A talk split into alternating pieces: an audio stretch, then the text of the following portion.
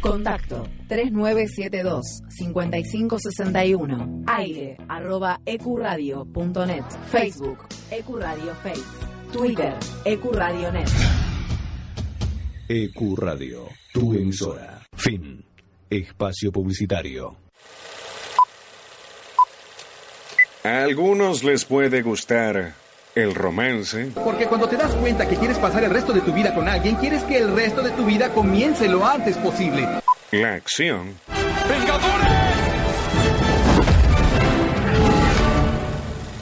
Unidos. el suspenso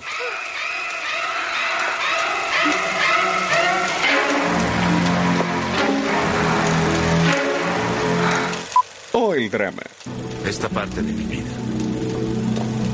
Esta pequeña parte. Se llama felicidad. Pero solo unos pocos se quedan hasta el final. Están ustedes aquí porque son lo mejor de los mejores. Cuando termine la función, comenzamos nosotros. Postcréditos. Hasta las 6 de la tarde. Nos encontramos después de la función. Come on, everybody.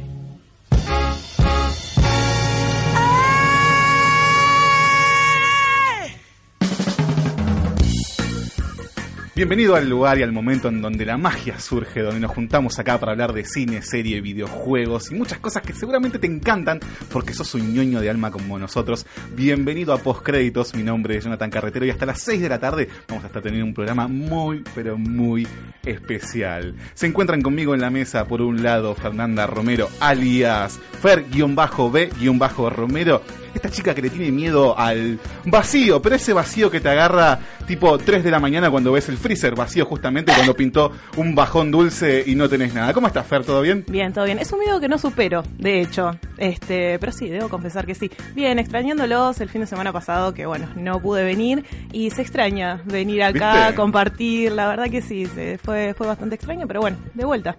Hablando un poquito más en serio, ¿cuál es tu miedo ya realmente? Mi miedo, mira, si tengo que ir muy a lo profundo, honestamente tengo más miedo a los vivos que a los muertos, si vamos Eh, al caso. sí, sí, sí. Esta semana, de hecho, o sea, hablando con compañeros de la Facu, amigos, surgió, no sé por qué, todo este tema de los miedos. Y llegamos a la conclusión de que hoy en día le tenemos más miedo a lo vivo que a lo que está muerto, literalmente.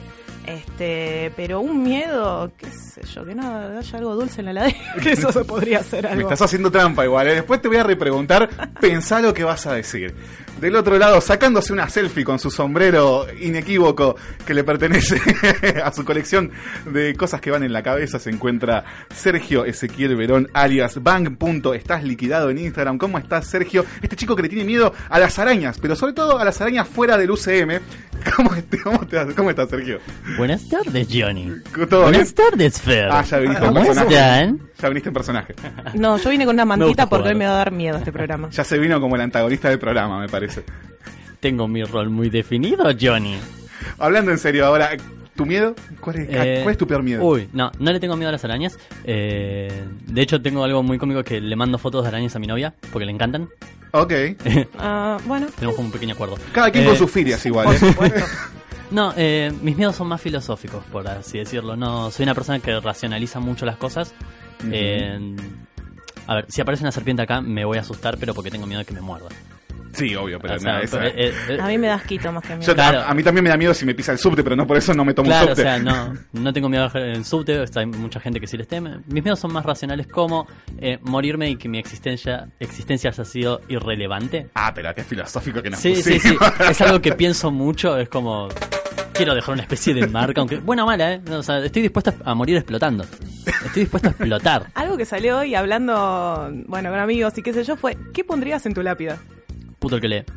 Sigue descansando. Desde- ¿eh? Sigue descansando. Sigue descansando, sí, es como... Guarda que en cinco vuelvo. Esta es muy buena. Por cierto, perdón, eh, quería aclarar, estamos haciendo una encuesta en Instagram, en postcrédito.radio, que estamos justamente preguntándole a los oyentes cuál es su mm, peor miedo, el miedo más grande que tienen. Eh, sí, al- a la chancla de tu vieja, eso puede ser muy buena. Este, así que nada, si quieren contestarnos, sería genial y compartimos un poquito todos. Perfecto. A mí me pueden seguir como Jonathan-D-Muto. Y mis miedos son los payasos, justamente. Nah. Pero ese tipo de payasos, viste, que quieren gobernar cuatro años más todavía después de todo el desastre que se ha hecho. Esos payasos me dan miedo. Bravo. algo, que, algo que siempre me, me- Es como que me jode un poco la ge- el, el miedo al payaso. Sí. Porque a mí me encantan los payasos. Tipo, me encanta. Sí, quiero estudiar para ser clown. Ok. Porque es algo que posta me parece muy divertido y amo ir a, a un circo y ver a los payasos. Y, Igual y todos está estigma- estigmatizado por todo este tema de los relatos de terror, las No solamente eso, sí. hay, hay un nicho científico para eso, no, no es No, solamente... Comprendo por qué le temen, pero es como, muchachos, están para reírse. Están para que nos riamos todos. Obviamente, no podríamos salir al aire sin la presencia de Noé Goldberg. Noelia, Noelia, ¿cómo estás? ¿Todo bien? Decime, contame, ¿cuál es tu miedo más profundo a eso que, te- que no aguantas? Eh, no sé, básicamente que se muera alguien. Cosas malas, no sé. Ninguna fobia, a eso me refiero. No, tipo fobia a los botones, como tiene alguna gente, no. Pero- ah, ah, pensé que sí, digo, pero ¿qué- ¿por qué labura de operadora? No, a los botones de, Enfrente- las camisas. Hay gente que le tiene miedo a, las- a los botones. Yo he conocido gente que le tiene miedo a los tomates. Claro, cosas así. Yo al queso cremoso. Nah. ¿Tenés Conocí miedo? a alguien. Ah, ah, ah, ok. Por eso Excusa es- vaga Raras para no comer vegetales. Sí, sí, sí, No comes cheesecake en tu vida, qué triste. la verdad. No comes en tu vida, es, es, es medio complicado. Me corrijo, el tomate es una fruta, no un vegetal. Exactamente. ¿Pero por qué se vende la verdulería? Pues también se venden frutas. Mm, te la dejo ahí picando, ¿eh? Quien faltaba en este grupito y se acaba de sumar al aire de postcréditos es este hombre que le tiene miedo a sentirse desconectado, pero sobre todo cuando se desconecta la consola a 3 de la mañana, cuando no tenés más internet y estabas full viciando toda la noche. Me refiero a Tinti Alexis en Instagram. Alex- eh, Tinti, ¿cómo estás? ¿Todo bien? Todo bien, Alex Gundro. Era... Ah, ahí está, perdón. Escuché que están hablando sobre temores y fobias. Sí, sí, Tarde. ¿cuál es tu temor, tu fobia? Las microtransacciones, muchachos. me, me aterran, matan al mercado. Bueno, bien, bien. La verdad que me la jugaron re difícil. Gracias, muchachos. Se los agradezco un montón. Ya hicimos las pertinentes presentaciones. Es hora de conocer las noticias más importantes de la semana.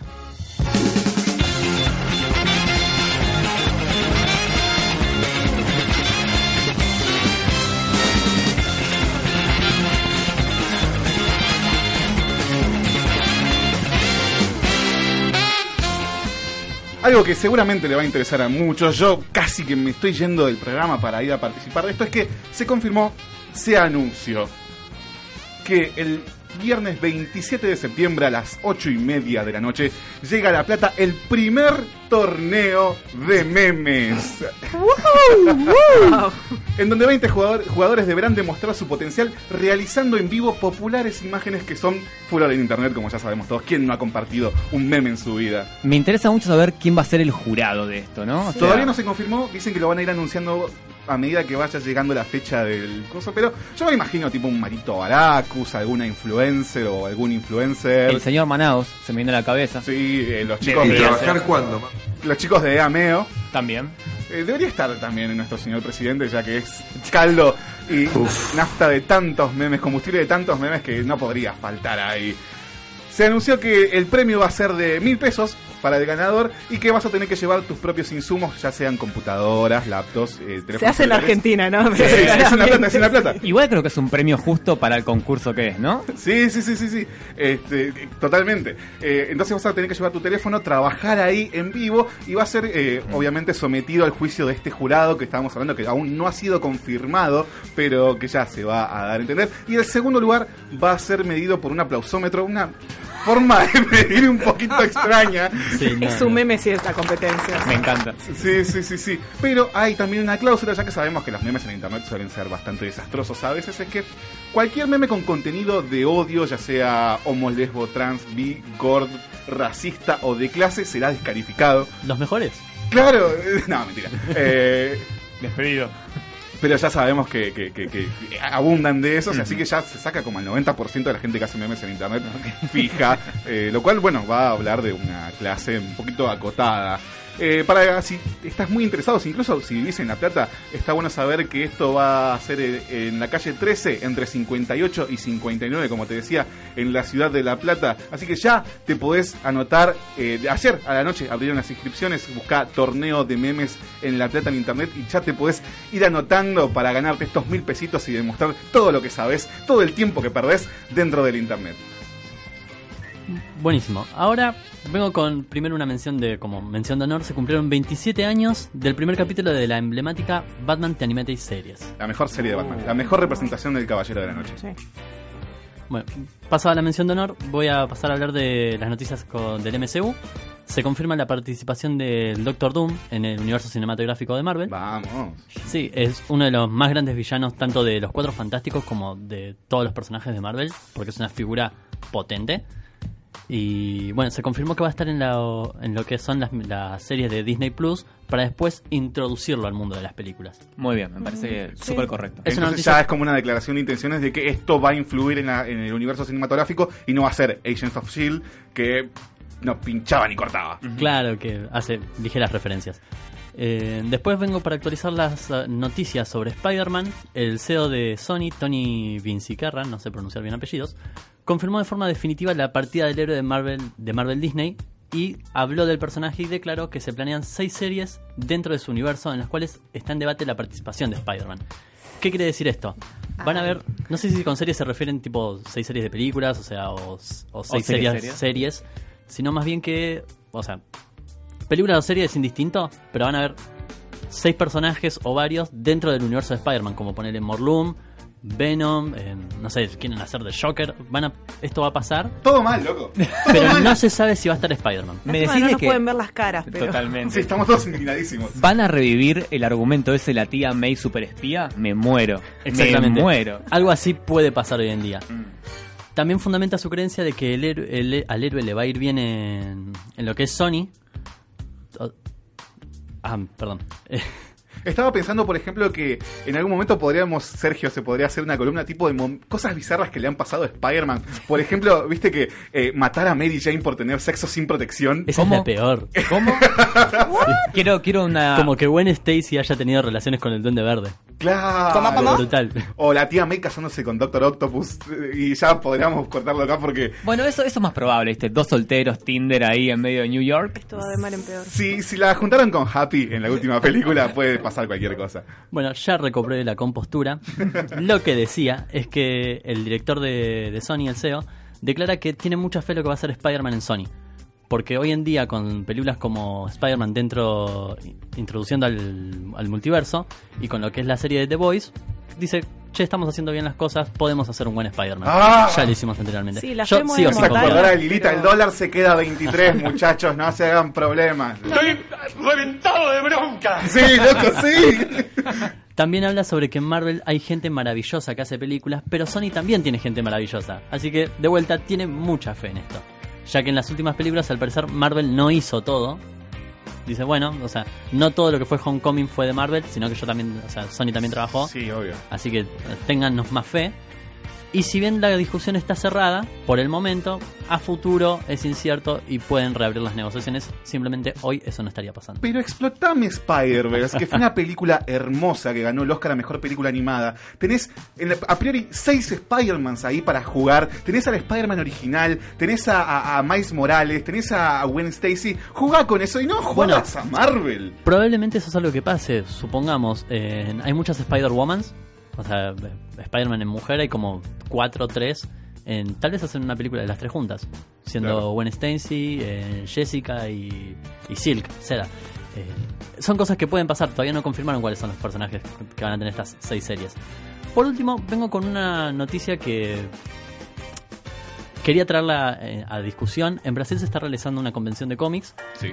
Y está saliendo una tanda en colaboración de Panini Salvat en la que están sacando de vuelta cómics eh, de Marvel viejos, por así decirlo. Sí. Están reeditando contenido.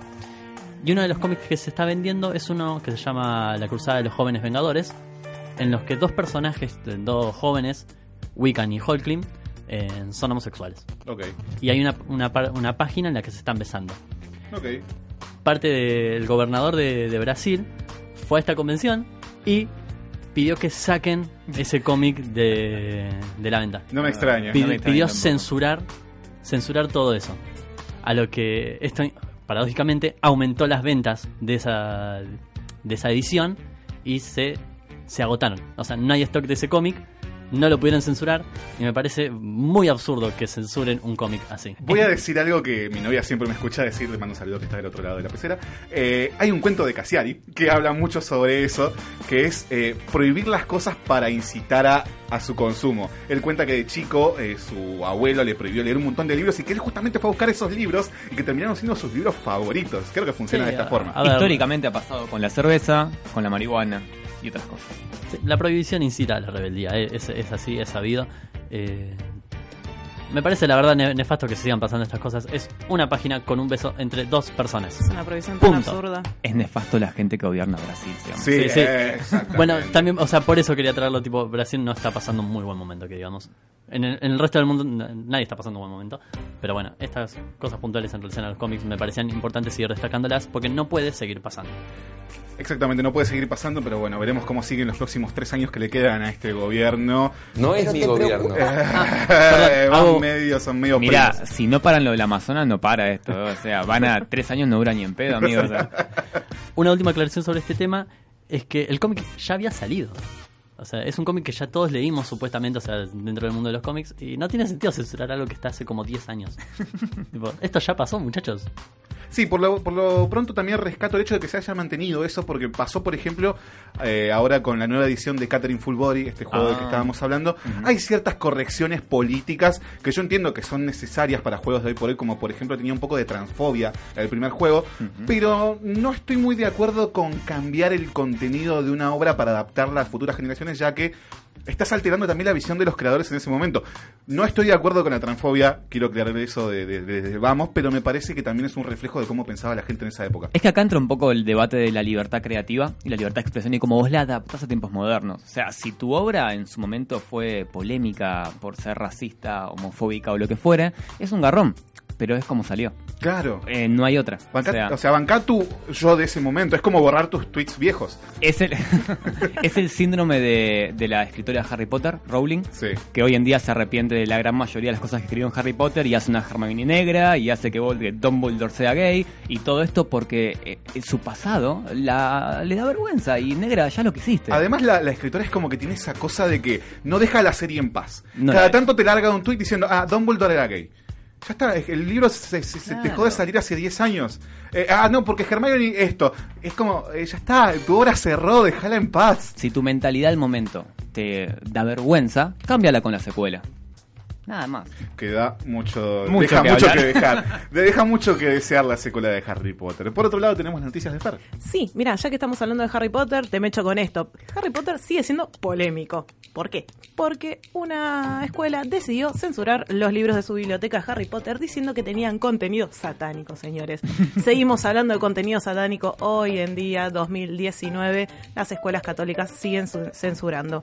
Es una escuela católica de Nashville, esto pertenece al estado de Tennessee de Estados Unidos.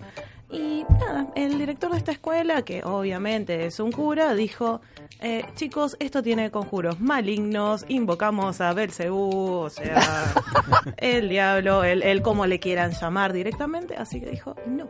¿Estamos todos de acuerdo que la, la, la mayor formación de ateos las hacen las escuelas católicas? Sí, sí, sí, sí, sí, sí. Totalmente. Me Sí, sí, gusta sí. que siga habiendo polémica con Harry Potter porque recién a mí, recién ahora me está pegando a mí la fiebre de Harry. Recién ahora me estoy volviendo a ver todas las películas, leyendo los libros y es como, eh, puedo seguir siendo parte de algo. Fue una discusión que hemos tenido a lo largo de los años que a Sergio era como, a mí Harry Potter no me va ni me viene. Tengo una estricta política de pensar que todo tiene su momento y el momento que yo lea Harry Potter es ahora. Lo peor de todo es que, la- o sea, los libros de Harry estaban en esta escuela, reconstruyeron la biblioteca, revisaron el catálogo, entonces el tipo dijo, che, che, che, ¿y esto de qué se trata? O sea, señor, Claro, así como, padre Alberto, déjese nene y venga a ver estos libros que estaban acá, por favor. El padre justo abrió, viste, el capítulo El Maleficio. ¡Oh, no! ¡Pamba cerrado todo! Oh, por favor. Así que, nada, seguimos con este tipo de polémicas hoy en día, ya que estamos hablando de censuras absurdas.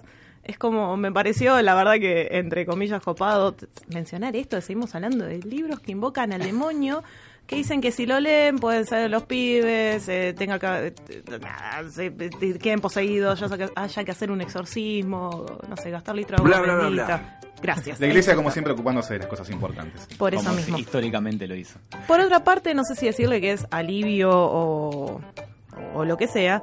Eh, aparecer YouTube no pudo contra los grandes del streaming, ya sea Net- Netflix o Amazon Prime, y entonces lo que va a hacer es el contenido que era premium y era solamente para aquellos que ponían su dinerillo a fin de mes, va a estar gratis. Pero ahora la pregunta, señores, ¿cuántas series tiene YouTube exclusivas a no ser que sea Cobra Kai? No las suficientes Oh. como para que yo pague. No, completamente. no, no, no. Pero me viene muy bien esta noticia porque todavía no vi Cobra Kai y lo poco que vi me había encantado. Creo que Cobra vale un mes de YouTube Red. Un solo mes, porque es excelente como serie. Y aparte son 6 dólares, o sea, un mes, una buena... Es como ver una película. No, no, si pero- a vos te sobran 6 dólares, querido. Bienvenido a Argentina, maestro. Pero digo, es como ver una buena película y son 6 dolaritos. O sea, pagás más por ir a ver Transformers al cine o Rápido y Furioso. Yo no voy a ver. Como diría Diego de la era de hielo, yo no como porquería. Ok, pagué más por ir a ver It y estoy arrepentido. Así. Ya nos vamos a agarrar. Ya, esperen, esperen para que lleguemos. Así que el 24 de septiembre van a sacar el, o sea, van a poner su contenido VIP directamente gratis para todos, pero hay gente que siguió pagando. Entonces, eh, bueno, ok, ¿en qué invertí? Eh, ¿No vas a tener más propagandas? Bien, ¿No vas a tener más propagandas? bien. Y nada, cada tanto van a sacar algún contenido extra, sea que por el Cobra Kai te ponen el detrás de escena que después, o casualidad, se filtra por YouTube también. Bien. Eh, si sacan alguna peli, sea el Capitán de América, Soldado del Invierno, y te lo ponen para ver ahí, te van a poner escenas extra, tipo Blu-ray. Eh, así que nada, dinero bien invertido. No, no, no, horrible. Pero por lo menos no vas a tener esas molestas cosas de probar YouTube Music. No. Un mes prueba gratis. Y es como, entendelo. O sea, es, es ese, ese chabón cargoso que te quiere en el boliche, ¿viste? Como entendelo. No quiero saber nada con vos. Igual, poniendo un paréntesis, a mí los anuncios de YouTube me molestan en el teléfono y en la tele. Claro. Porque en la computadora, honestamente, pones un. Un un- skip. sí, Bueno, una que manita mi- bloqueadora y no tenés anuncios. A mí me pasa que yo pongo música del celular en el trabajo y son insoportables. Sí. Aparte me molesta mucho que, no sé, yo estoy escuchando Los Redondos y me saltan publicidades de, de, de reggaetón. Mínimo, re- haceme publicidad de otra No, no, cosa. no, pero la publicidad es el tema completo. Sí, y es como, eso. ¡ay! El otro día No. eh, eh, me pasó una cosa rarísima. Estaba la publicidad, la dejo porque em- empezó a sonar un tema de Hatsune Miku. Uh. Y dije, what the fuck, pero lo dejo, ¿viste? Y, y de repente Bueno, bien. empieza como a sonar un beat y sale calle 13. a cantar en un... Y digo, ¿qué, cómo, qué, ¿cómo pasó Me encanta Residente, pero es un tema de mierda. de que calle 13 ponga un tema de Hatsune Miku? O sea, jamás en la vida haciendo cosas que hubieran mezclado. A mí el algoritmo es lo que me vuelve loco. ¿Cómo vos ponés que estás viendo detrás de escena de los Vengadores Hats- Hatsune Miku? ¿Cómo pasa? ¿Qué, qué- qué- qué- qué algoritmo Eso es lo que me hay? resulta ofensivo, tipo, recomendame al menos música que escucho. Claro. O, o, o parecida a la música que escucho, no me hagas escuchar, tipo, pasar de rock and roll nacional a, a reggaetón. Una cosa quizá, a ver si me pueden responder porque no la sé. Vieron que el punto de las publicidades es que esa plata vaya a los creadores de contenido. Sí. Si vos pagas el YouTube Red, esa plata, ¿cómo se transmite al creador de contenido? Porque uno elige a quién ver, pero no creo que YouTube Red elija dónde mandar tu dinero. Mm, ah, me mataste ahí. La verdad que Muy si no entiendo el algoritmo, menos voy a entender cómo funciona ese sistema. No, yo creo que sirve para pagar un poco lo que es todo la, el movimiento que hace YouTube, todo lo que es mantener la plataforma en sí, ya que, seamos sinceros, menos del 10% paga YouTube. No, por supuesto. Pero sería como peor para los creadores de contenido, digamos, ¿no? Porque menos publicidades significa menos ingresos, creo yo. Sí, sí, siempre. Siempre. Pero bueno, también está la gente que, como dice Fer, utiliza el AdBlock, Claro. algún programa para bloquear eso, también le resta los ingresos a los, a los creadores de contenido. Por Totalmente. favor, no hagan eso. Eh, eh, al César lo que es del César y no dejen ganar a las multinacionales que, las tienen, que la tienen toda. Me pregunto quién instaló el adblock en, el adblock en mi casa. no lo sé. En cana. no lo sé. Y del lado oscuro de la mesa de, de EQ Radio, de postcréditos, acá en esta cosa que viene llevando la contra, se vienen las noticias de Alexis Tinti. Eh, la verdad que traje dos nada más porque rápido, rápido, así como que no tuve mucho tiempo. Primero que todo, Cyberpunk 2077. Juegazo que estamos con Johnny esperando. eh, full, full HD, 4K no fake. Hay una pequeña controversia, ¿no? Hace una semana salió un tráiler de unos 40 minutos, que era todo el gameplay eh, inicial, y nos dimos cuenta de que las cinemáticas eran todas en primera persona. Y que los gráficos estaban mucho menos pulidos que lo que nos han mostrado en años anteriores. Por lo cual la gente empezó a decir como, ¡Ey! Vos me publicitaste una cosa. ¿Por qué estoy viendo otra? Y además, sumado a esto, que es un juego donde vos podés crear a tu personaje, ¿no? O sea, podés darle implantes, tatuajes, color de ojos, si querés el hombro más arriba, más abajo. Y es todo en primera persona. Por lo cual mi personaje no lo estoy viendo en las cinemáticas. Es una estupidez. Es una estupidez. Reverenda estupidez. Totalmente. Ha pasado, me pasa por ejemplo Dark Souls, una saga que amo. Te hace, te, te podés eh, poner tu personaje lo más parecido a vos que quieras. Le podés cambiar hasta el color de los ojos. Pero de base te tiran una armadura vista desde atrás. Después también lo podés cambiar, ¿no? Pero. Y además por lo general estás hecho zombie. Entonces es como el pedo. Es una pavada, lo cual realmente no, no lo entiendo. Y espero que se justifique dentro del gameplay, que sea una experiencia inmersiva. Porque si no, realmente yo los quiero mucho. Así Project, después de la saga de Witcher, creo que son de lo mejor que hay en el mercado. Por lo cual les doy mi voto de confianza, pero por favor, espero que esta eh, dirección de juego se justifique. Estaban diciendo también que esto sirve porque en algunas cinemáticas En algunas, vas a poder verte en tercera persona, eh, que en, algún, en, los, en los reflejos con los espejos, muy raro todo. Muy raro. Eh, a mí me gusta, eh, sobre todo, jugar en tercera persona. No van con mucho la primera persona. Son muy poquitos los juegos que me gustan en primera persona. Y más si es mundo abierto, vamos con la tercera persona. A mí, a mí me marean. La primera. En primera persona me Sí, marean. sí, sí, sí.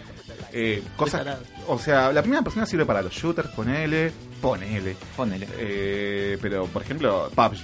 Claro. Eh, se puede jugar en tercera persona y queda genial y te da mucha ventaja jugarla en lo que no es primera persona. Este, vos, no sé, ustedes chicos, ¿qué bancan más? ¿La primera, la, la- la tercera persona a la hora de jugar? Tercera persona, a, a full. Me parece Sí, yo también, pero porque suelo jugar muchos juegos de aventura, honestamente. Los shooters soy malísima. Bueno, yo tengo muy abandonado lo que es eh, el lado de juegos. Eh, siempre digo lo mismo que me quedo mucho con lo que fue la- mi época de Play 1, porque no tuve Play 2. Y soy muy del del estilo de... Vale, están haciendo los violines. Yo banco a Sergio. Yo no tuve PlayStation 2, tuve la 1. tuve y- PlayStation me 2 cagué. Para, para. muy tarde. Contá, contá tu, tu experiencia. Era chico y me dieron a elegir entre una bicicleta y una PlayStation 2. Qué mal, Alexis. Y elegí la bicicleta, que usé durante un solo mes. De chico era demasiado tarado. Uy, esas decisiones de tu vida. Para, ¿Cómo terapia, cambió todo? eh? para terapia eso. Yo quiero agregar que no sé andar en bicicleta a mis 27 años, así Pero que... jugaste a la Play Yo 2. sí, a todos los gotis de la Play 2, señoras y señores, me puedo morir tranquilo. no, bueno, me quedé mucho con el estilo aventura, ponerle de, de Crash Bandicoot, que es un juego que amo, porque era el único que podía jugar porque tenía Play 1. Vamos, vamos de vuelta. Eh, no, y una vez que tuve la Play 2 me quedé mucho con juegos como Devil May Cry. Te- En tercera persona, que son un golazo. Por, por eso que me parecen una, una, una genialidad Una el juego. bestialidad. Eh, entonces estoy arraiga- arraigado a ese estilo, poner el GTA. Claro. Y de repente eh, me pones un juego de primera persona y no, no es literal que me mareo, pero me incomoda. Esa cosa rara que tiene GTA en la Play 4, sobre todo que podés pon- poner la primera persona. ¿Quién Sí. juega GTA en primera persona? Claro. o cuando, o sea- mane- cuando manejas, No, no, pones no, el no. auto. Vos tenés la opción de ir caminando Sí, ahora. sí, sí. Y es una locura. Creo que debería ser opcional la primera persona en un juego Claro. que sea de mundo abierto. Supuestamente dicen para hacer más inversión, Mm. que te sientas más inmerso en la trama, pero, o sea, yo No cuando pasa. juego un juego, vale la redundancia, eh, me gusta rolear un poco también. Estoy jugando Red Dead Redemption y mi personaje está tomando decisiones que yo tal vez en la vida real no tomaría. Eh, Claro. O sea, no juego yo para sentirme yo el que está combatiendo contra aliens o cosas así. Depende del juego igual también. Pero por lo general no es así. No me sirve la primera persona. Es ponerte en un papel y la tercera persona ayuda mucho a eso. A fingir un poquito, ¿no? Y la siguiente noticia para ir cerrando es que Manhunter, no sé si la vieron, esta excelente serie de Netflix de asesinatos, creo que es la mejor que hay en el momento sobre cómo es la psicología de un criminal. Ok. Me vi la temporada 2 hace tres días. Ricardo quedé- Tevez, entonces. Por favor, por favor. Me agarraste desprevenido con eso. este, eh, Muy creo, bien, señor. Creo que es la mejor serie que hay ahora, eh, así, de estilo criminal. Y anunciaron que van a ser cinco temporadas, por lo cual Alexis es muy feliz en este momento. Nada más que eso. ¿Rinde para 5? No lo sé. Ah, Espero que sí. Eh, quiero, a ver, argumentalmente es básicamente dos agentes del FBI que están eh, creando el género del asesino serial, ¿no? La psicología. Y todo pasa en que tienen que atrapar a un chabón que está matando 24.000 nenes. Entonces, el punto es como que en cinco temporadas lleguen a decir, ah, te, te agarré. No sé si dura para cinco temporadas, Ah. ¿eh? Quizá para tres. Pero Ok. igual estoy feliz, como que fan, fan, fan. vamos. Pero está bien ver. ejecutado como para que veas las cinco. Sí, al menos las primeras dos sí. Siguiendo en el ámbito de Netflix, eh, acá hay una polémica. Acá se, se pudre todo. Siempre podemos armar polémica. Porque ¿quién no se ha comido más de una temporada al hilo? ¿Quién no se ha comido cinco o seis capítulos en, en un ratito nada más de algo? Creo que me va a doler lo que vas a decir. Acá mi novia me está diciendo, por ejemplo, que ella está fascinada con Mad Men, eh, no, no puede dejar de verla. Eh, es como que cada vez que voy, ah, estoy mirando Mad Men un ratito. eh, bueno, está bien. Ese ratito fueron cinco horas de correo. No, no, olvidate, ¿viste? Encima cuando puse Netflix me dijo, no, ni lo voy a usar, olvídate. Vos fíjate. Dos minutos Pero, más tarde. A medida que se van lanzando nuevas temporadas, la gente como que está cada vez más hypeada. Es como, es como una relación en la sociedad de que eh, se está esperando algo y te lo comes al toque y tenés que esperar tres años para lo que sigue. Pero Netflix quiere acabar con esto, ya que está haciendo una especie de testeo con esta nueva serie que está saliendo, The Great British Baking Show, en donde está haciendo esta primera prueba, en donde está sacando de a un capítulo por semana para evitar que la gente se cebe y se vea toda la temporada junta como, hecho, como hemos hecho con Stranger Things, cosas así. ¿Nos Eh, están queriendo cuidar de alguna manera o a qué viene todo esto? No. Algo perverso hay atrás de todo esto. Me gusta mucho eh, la página de, de Netflix en Facebook y generalmente entro a los comentarios porque cada tanto el, ad- el admin de Netflix tipo comenta y responde boludeces. Y lo que veo mucho en los comentarios son quejas tipo, ponele, hoy se estrenó Dark. La gente lo ve en un día. Y al día siguiente están publicando en el, ¿Cuándo la Facebook- tercera? en el Facebook. ¿Para cuándo la tercera? Chabón. Chabón, ¿cuánto tiempo pensás que demora hacer una serie? Claro. Y viendo los comentarios veo que casi todos los comentarios son un che, ¿para cuándo la segunda temporada? Subió Che, la ¿para venta de ansiolíticos en las farmacias. Che hace, che, hace esto. No puede ser que me subas una temporada y tardes dos años en subirme la siguiente. Pelotudo. Pero no es que es un comentario, son varios.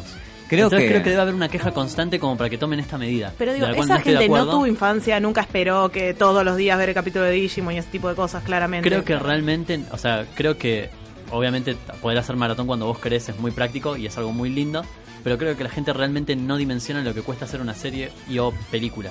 Sí, igual la, la sociedad ha cambiado, como decía Fernanda. Ya se perdió eso de todos estar atentos a las 8 de la noche porque van a pasar tal capítulo que no te los podés perder. Ya no existe esa serie que es un fenómeno que todo el país ve y que el otro día lo vas a charlar con tus amigos en el laburo o con tus compañeros en la escuela. Ya está, cada uno lo ve cuando puede, como quiere y cuando quiere. Completamente. Aparte, arraigado a lo que decía Sergio, creo también que es porque si ustedes se fijan, Netflix saca una serie o película casi a diario, una nueva. Entonces en, en tu feed aparece una serie que vos querés ver, digamos Stranger Things temporada 3, y quizás dijiste, la veo el fin de semana, y el fin de entras y ya no está en tu destacado. Entonces mucha gente se lo debe perder porque justamente te mandan toda una temporada de una y con la actualización constante se pierden. Está bueno que también la gente haga el ejercicio de no comerse todo lo que tira Netflix.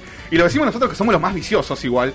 Eh, que de no comerse todo lo que tira Netflix y tener cierto juicio. Decir, che, esto me puede interesar, esto no. Porque parece a veces que la gente ve porque está en Netflix y nada más. Y me Ponemos parece un ejercicio nuevo- horrible. Ponemos un nuevo pecado capital, la gula de comer series. No, olvidate, sí, Semana, sí, sí, sí, totalmente. 2019 es el nuevo pecado, gula, gula, gula, comer, comer, consumir, consumir, consumir.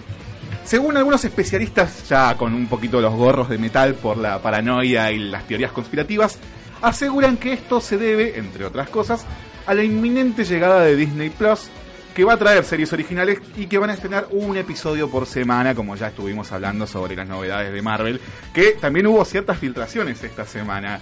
Eh, ¿No, Sergio? Uh, tengo, tengo como un resumen de las noticias que salieron de Disney Plus, de cómo va a funcionar. Y es muy entretenido. Paso a leerles. Dispare. Contra con creación para 7 personas. O sea, 7 perfiles que podemos manejar en Disney Plus. Ok. Pueden ver 4 perfiles al mismo tiempo. Va a contar con calidad de video 4K. Sí, dale, Uf, papá. Datazo. Dame más. Va a tener todas las temporadas de Los Simpsons. Dame más. Más de 250 horas de documentales de National Geographic. Dame más. Lindo. Todo el contenido del canal de Disney Channel. Ok, sí, dame. Va a estar Mal Malcolm in the Middle. ¡Sí! ¡Uh! ¡Dale! Lo ganamos, Johnny, Johnny ya lo compró. Sí, sí, sí, sí, sí. Ya lo pagué. Van a estar todas las películas de Marvel, hasta Endgame. Wow. Ah. Todos los lanzamientos de Disney en 2019 llegarán en el primer año de la plataforma. Frozen 2, por ejemplo, será proyectada en cines en noviembre y llegará a la plataforma el próximo verano. Ok. Todas las películas de Pixar, de Pixar más cortos relacionados por el estudio. Bien, compro. Banco mucho los cortos. A veces Sí. son mejores que las películas. Eh, los cortos de Pixar son hermosos. Totalmente. Hay uno que banco mucho que nadie me lo banca, pero es Lava. Amo Lava. Lava es muy lindo. Lava es muy hermoso. lindo. La- Lava me habrá llegado a emocionar. Sí, sí, sí. sí. Igual creo que yo lloré con todos los cortos de Pixar. Llanto fácil. Eh, todas las películas clásicas de Disney. Todas las películas de Star Wars. Y ahora voy a pasar a hablar en cuanto al contenido que se producirá exclusivamente para la pl- plataforma. Se confirmó WandaVision, Sí. Falcon y The Winter Soldier, Loki, The Mandalorian, Star Wars The Clone Wars, una nueva temporada exclusiva. Una nueva serie de Star Wars basada en Cassian Andor, personaje interpretado por Diego Luna. No, no vi- no No vi Star Wars, no, no, No, no no vi sé, Star no Wars. sé. Es el de Rogue One. Ah, ok. Ok, no, No sé qué más se podría contar porque. es lo que decíamos el programa Spoiler pasado. Déjenlos morir, ya Sí, están sí, muertos. sí, sí, sí, sí. Uh, Ma- Magic of the Animal Kingdom. Eh, la- con la roca. La de la roca, haciendo de la presentando- roca. No la voy a ver. No. She-Hulk, Sí. Moon Knight, Miss Marvel, una nueva película de Phineas y Ferb, no sé por qué. Sí, muy bien. Sí, sí, sí, Phineas sí. y Ferb sigue siendo lindo. Sí, Pues sí, yo la sí. dejé de Se ver. cruzaron con los Vengadores. Sí, sí, sí. Sí, vi ese capítulo y lo odio. Perdí Eh, el hilo, pero tengo muy lindos recuerdos de Phineas y Ferb y tengo a Perry. En Fin- muñequito, obviamente. Phineas y Ferb podría haber sido una serie que había entrado en el segmento que hicimos hace un tiempo de los nuevos clásicos. Creo que arrancó muy fuerte. Tuvo dos temporadas grosas que Muy- rompieron todo y era después muy cayó buena. un poquito. Sí, sí, a mí Phineas y Ferb me encantaban en, su- en sus comienzos, pero después perdí el hilo como perdí- pierdo el hilo con muchas cosas. Y me perdí. Lizzie McGuire. Lizzie McGuire. Lizzie McGuire. Ahí, ahí estoy, ahí estoy, ahí estoy, ahí estoy. Eh, no sé, Forky... Ah, van a sacar una serie del personaje este de Toy Story. No vi la cuatro Una serie- todavía. van, a sacar una serie, van a sacar una serie de cortos. Eh, De un tenedor hablando con una cuchara, un cuchillo, algo por. Claro, Este, me- Perdona a los que sean fanáticos de. No vi la nueva de de Toy Story. pero Eh, Forky es este nuevo personaje hecho con, con cucharas y palitos de helado. y- Es un tenedor con Sí. brazos. No sé que también habrá funcionado en la película. De vuelta, El- no la vi, pero no me parece buena idea. El odio en la cara de Fer es increíble. Indignación. Eh, Monster and the Work, una serie basada en el universo de Monster Inc. Eso sí me parece interesante. El universo de Monster Inc. me gustaba. Sí, sí, sí. Hay que ver hasta dónde se lo puede explotar porque ya está como medio al límite. No, en Monster University fue una cosa de que la vi, no es que no la disfruté, pero dije, ok, ya tienen que parar. Te vas. No, estuvo de más. Est- estuvo de más. Yo quería una secuela, no quería una precuela. Creo que el problema es ese, todos queríamos una secuela y nos dieron una precuela. Mm. Está Tipo, bastante bien la precuela igual. No, a a mí me gustó, no me parece mala. Me parece que Estaba de más. Es muy linda para vender merchandising y nada. me parece que no te dan nada de lo que nosotros queríamos. No tienen por qué hacerlo tampoco. Eh, No, por eso, no me parece mal, pero entiendo que la gente no lo quiera comprar. Algo muy interesante también que se filtró esta semana fueron imágenes sobre esta serie de Marvel, What If, que va a salir dentro de la plataforma de Disney Plus, que también nos va a contar un poquito cómo va a cambiar estas historias que ya conocemos del UCM, en donde, por ejemplo, vamos a tener a T'Challa, Black Panther, en el papel de Peter Quill, como si él fuera el viajero espacial que terminó recorriendo la Vía Láctea con los Guardianes de la Galaxia. Muy, muy interesante. Tenemos un Steve Rogers que en realidad, en vez de ser Capitán América, se va a transformar en Iron Man. Consumen de la buena. Tenemos un Steve Rogers zombie. Un Steve Rogers zombie que va a pelear contra el soldado del invierno. Hay cositas muy, muy potables y obviamente lo que ya se había filtrado que estuvimos comentando el otro día fue esta, esta, este cambio al género de Capitán América que va a ser eh, la gente Peggy Carter y va a ser Capitana Britannia que, que va a salir con el escudo, con el Bien, bien, inglés. bien, bien. Eh, a mí me emociona mucho esta serie What If. Porque en los cómics, esta, estos ¿qué hubiera pasado si? Son los que abren multiversos. Sacar sagas como Marvel, Marvel Zombies, sacar sagas como que esto de la Capitana Britannia. Son cosas que permiten ampliar el universo de los cómics. Y que pasemos a hacer esto con lo que fue el universo de Marvel. Es me parece una genialidad, me parece sumamente divertido.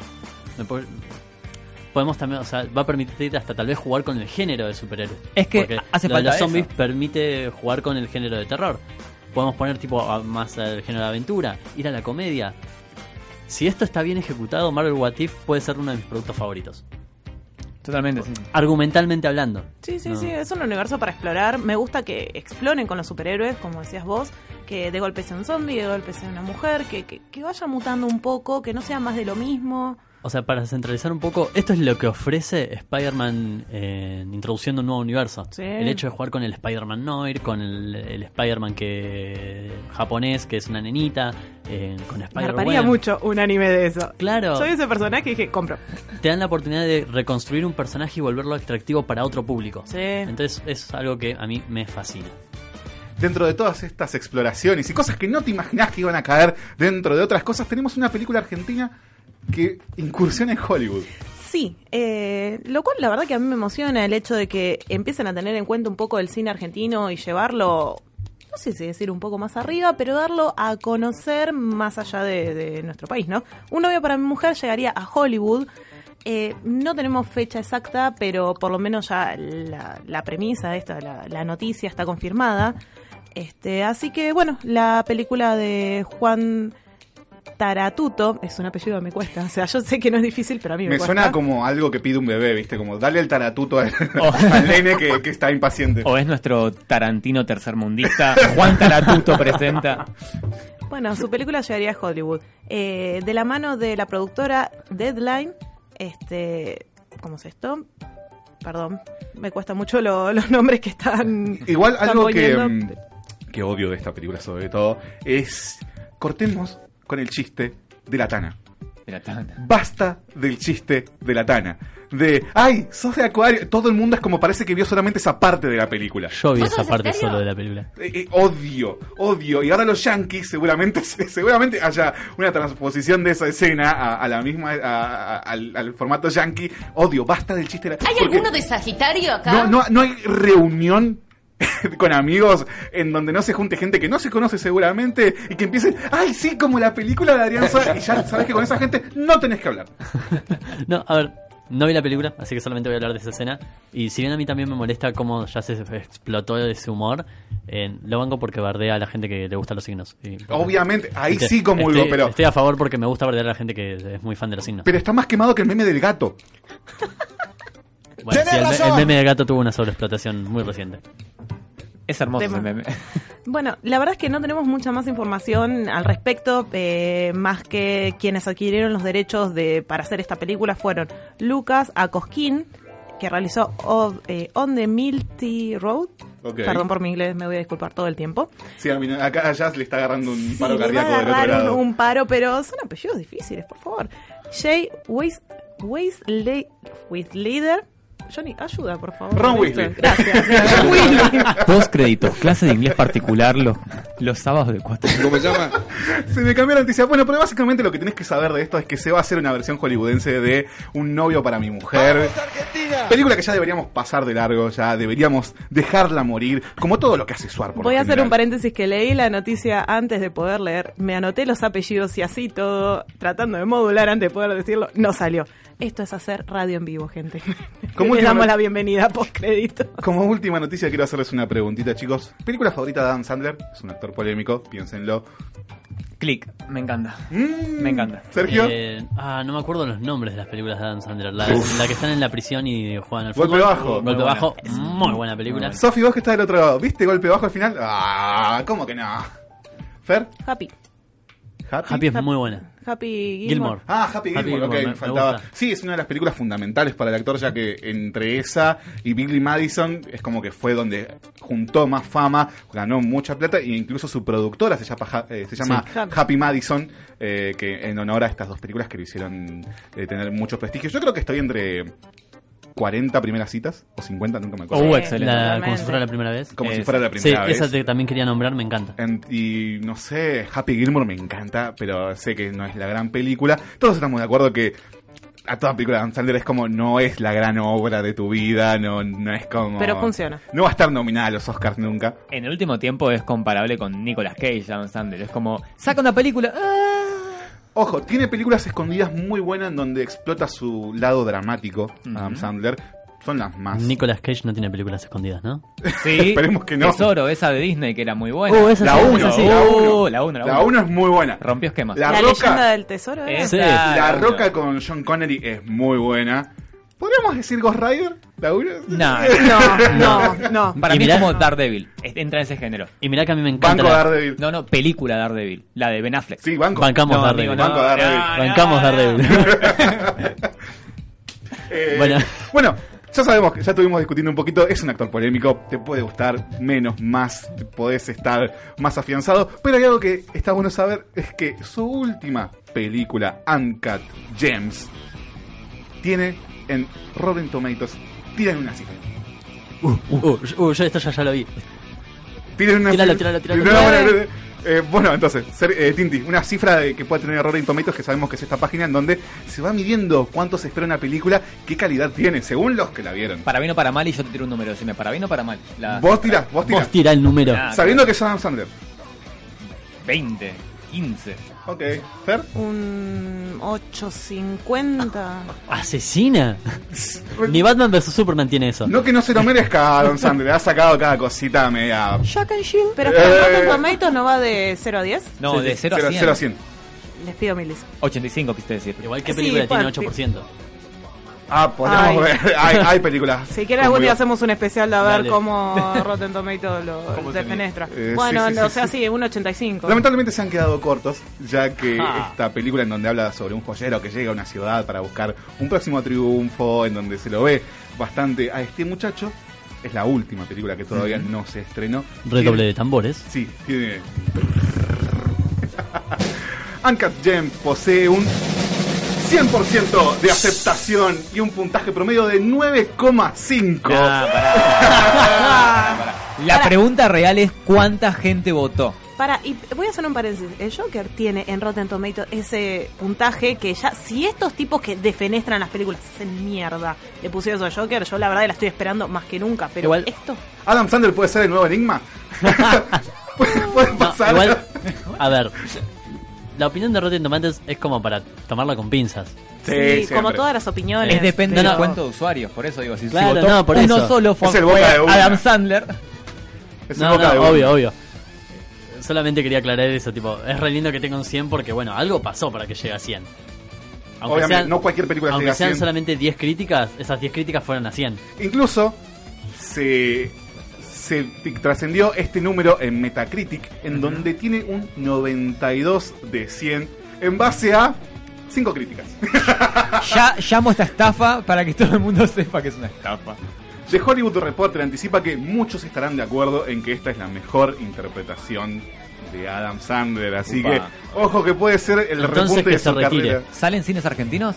Ay, eso todavía no te lo puedo confirmar porque la película está como muy ahí cocinándose.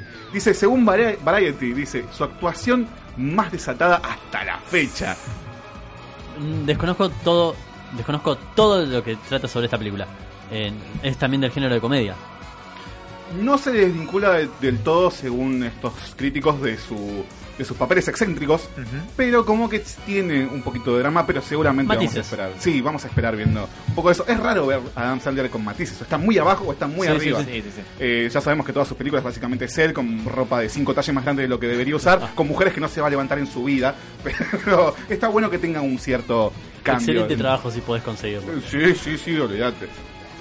Así que ya te estuviste enterando de todas las cosas más importantes de lo que va a pasar, lo que estuvo pasando, perdón, esta semana. Ahora sí comienza uno de mis momentos más esperados de todo el año. Vamos a discutir muchos, vamos a hablar muchos.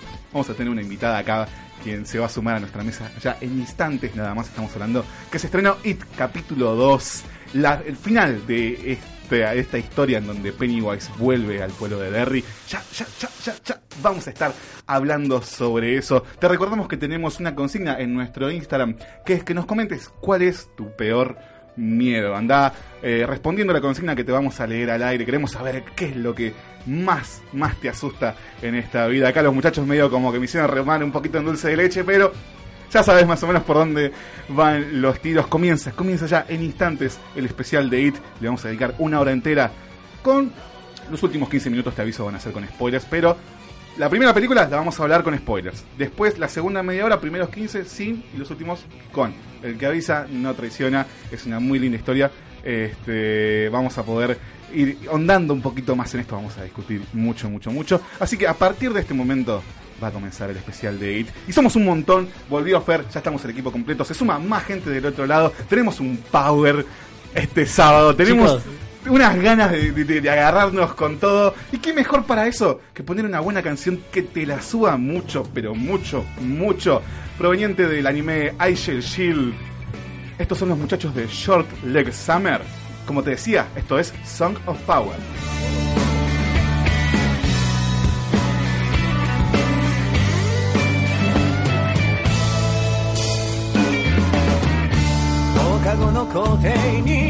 予報外れの雨今なら涙流してもバレないと思ってたんだろう。うまいこといかなくて疲れてる時もそれでも笑顔を作って一人戦ってんだろう。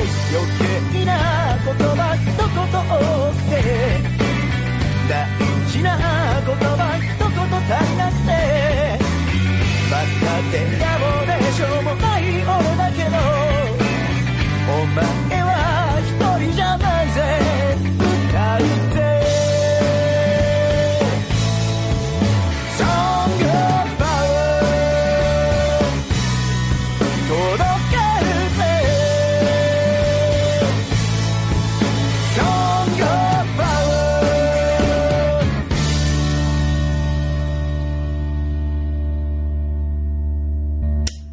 ウ歌うぜ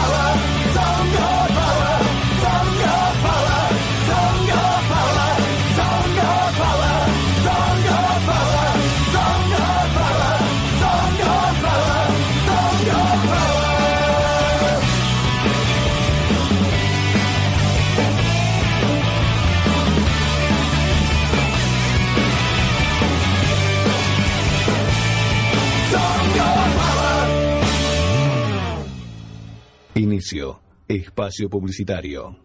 No dejes de estar conectado. Ecuradio en Facebook, en Instagram, en Twitter. Búscanos con EQ Radio. Divertite, conectate, conoce todo eso y más Por EQ Radio. En nombre de la Asamblea General, tengo el honor de dar la bienvenida a las Naciones Unidas. ¡Cállese, hombre horrible! Una nación sin representación en la ONU merece ser escuchada. ¿Quieren ser como la ONU de verdad o solo parlotear y perder el tiempo? De 16 a 19. De 16 a 19. Downtown Corea. Fin de semana, niños. Sean buenos con los países subdesarrollados. Por EQ Radio. Espacio, un lugar rodeado de buenos profesionales y gente comprometida con la radio. Te invitamos a formar parte de la familia de Ecuradio. Envíanos tu proyecto a info@ecuradio.net. Ecuradio, dale aire a tus ideas.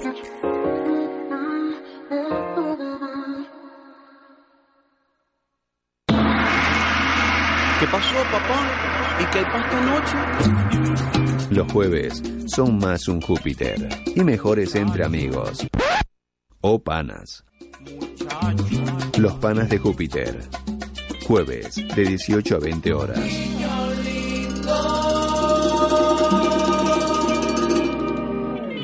¿Estás conectado a EQ Radio. Los sentidos de la música a flor de piel.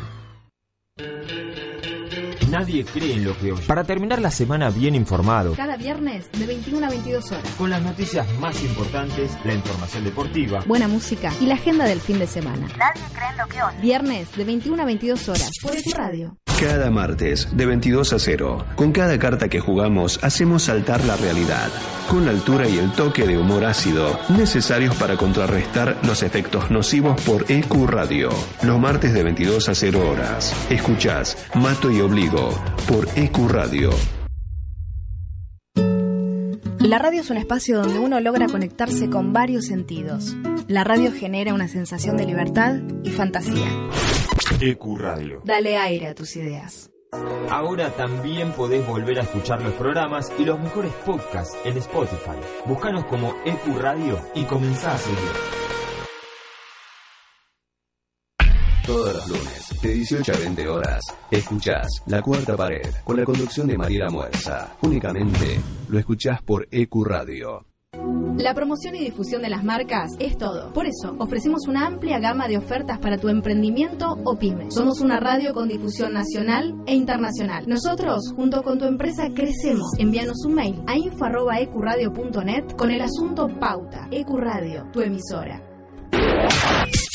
Contacto 3972-5561. Aire arroba ecuradio.net. Facebook Ecuradio Face. Twitter Ecuradio.net. EQ E Radio, tu emisora. Fin. Espacio publicitario. Habitamos un mundo gobernado por el miedo.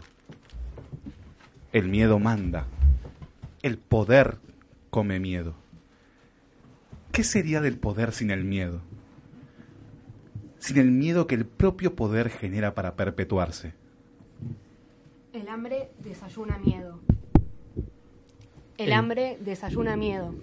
El miedo al silencio que aturde las calles. El miedo amenaza. Si usted ama, tendrá sida. Si fuma, tendrá cáncer. Si respira, tendrá contaminación. Si bebe, tendrá accidentes. Si come, tendrá colesterol. Si habla, tendrá desempleo. Si camina, tendrá violencia. Si piensa, tendrá angustia. Si duda, tendrá locura. Si siente, tendrá soledad. Comienza este especial sobre una de las películas más esperadas del año, It capítulo 2. Tenemos aquí a nuestra invitada en la mesa. Damas y caballeros, les presento a una muy gran amiga mía, hermana del alma, Sofía, la que... Se está enojando porque dije Sofía y no- le molesta que la llame así. Bueno, les presento a Sofi, la persona que ve cartoons mientras toma vodka. Bien, bien. ¿Cómo estás, Sofía? Buenas tardes, un placer estar acá con ustedes. Bien. ¿Estás preparada? Veo que estás con tu versión de propia de It, de Stephen King, en- sobre la mesa. Tienes un cuaderno con muchas anotaciones. Creo que estás muy emocionada por esto. El libro lo leí cuando era más chica, me encantó. La verdad que súper recomiendo la lectura a cualquiera que le guste leer directamente. Y venir acá, quería venir preparada, así que hice un repaso general. Obviamente me colgué con algunas, algunas escenas del libro, es totalmente hermoso. ¿Cuál es tu relación con Stephen King y sobre todo con esta obra? Sumamente carnal. Ah, ¿no era para Empecé a leer Stephen King, eh, tenía el libro de Cujo en mi casa, Sí. lo empecé a leer, no lo pude seguir, pero mi prima tenía eh, La Noche del Hombre Lobo, que eh, eh, me, me emocioné, lo leí porque quería sacarme, era mucho más corto, entonces era más accesible, y en realidad con It tenía una relación de amor-odio porque vi la película cuando era muy chica, tenía siete años, y mi prima, la misma que tenía el, el libro, eh, me dijo que si quería ver la película. Y como es mi prima y es más grande y siempre quería hacerme la valiente, le dije, sí, sí, miremosla. ¿Para qué? Esa película de los 90 me traumó. No fue una buena decisión. No, para nada, para nada. Encima ya tenía miedo a los payasos. No sé en qué parte de mi cabeza era como coherente ver esa película. Y pasó el tiempo, nunca más la volví a ver, pero a los mis 18 años lo pedí como regalo cumpleaños, mis amigas me lo regalaron. Era época de parciales, dormía tres horas por día, pero en cinco días me terminé la obra. Y me encantó, Wow. me encantó. También recordamos que hicimos un sorteo esta semana. Muchas gracias a todos los que se sumaron, que estuvieron etiquetando, le estuvieron dando like a la página. Anunciamos el, ganador ayer a la noche que fue pomposo.uwu, alias Marco, que nos vino a visitar hace un ratito y se llevó su preciado eh, tomo de It. eh, toda la obra entera de Stephen King en el formato de bolsillo. Ya en instantes vamos a estar subiendo su foto de ganador a nuestra página de Instagram. Y estén atentos porque vamos a seguir haciendo más sorteos con respecto a las cositas que vayamos saliendo, vayan saliendo en este año. Además, bienvenidos los nuevos más de 30 seguidores a la página de Instagram, donde van a ver que subimos bastantes memes, noticias y lo más sexy que puedes encontrar. Además, eh, no te olvides de ponernos en nuestro Instagram cuál es tu miedo más profundo. Y tenemos un mensaje. Sí. Sí. Sí, perdón, me estaba adelantando. Sí, sí, sí, sí. Tenemos un mensaje de Polpoli84 que nos dice: Hola a todos, hace unos días que espero escuchar su reseña de IT. Bueno, muchas gracias. Charper Chu. Les cuento que mi mayor miedo es despertarme a la madrugada y ver a algún ente o persona siniestra sentado a los pies de mi cama. Gran programa, saludos a todos. Ok. Eh, sí, es un miedo bastante racional dentro de todo, pero Sí, bueno, sí, sí. hay que ver que yo creo que una mascota nunca se, se tendría esa persona.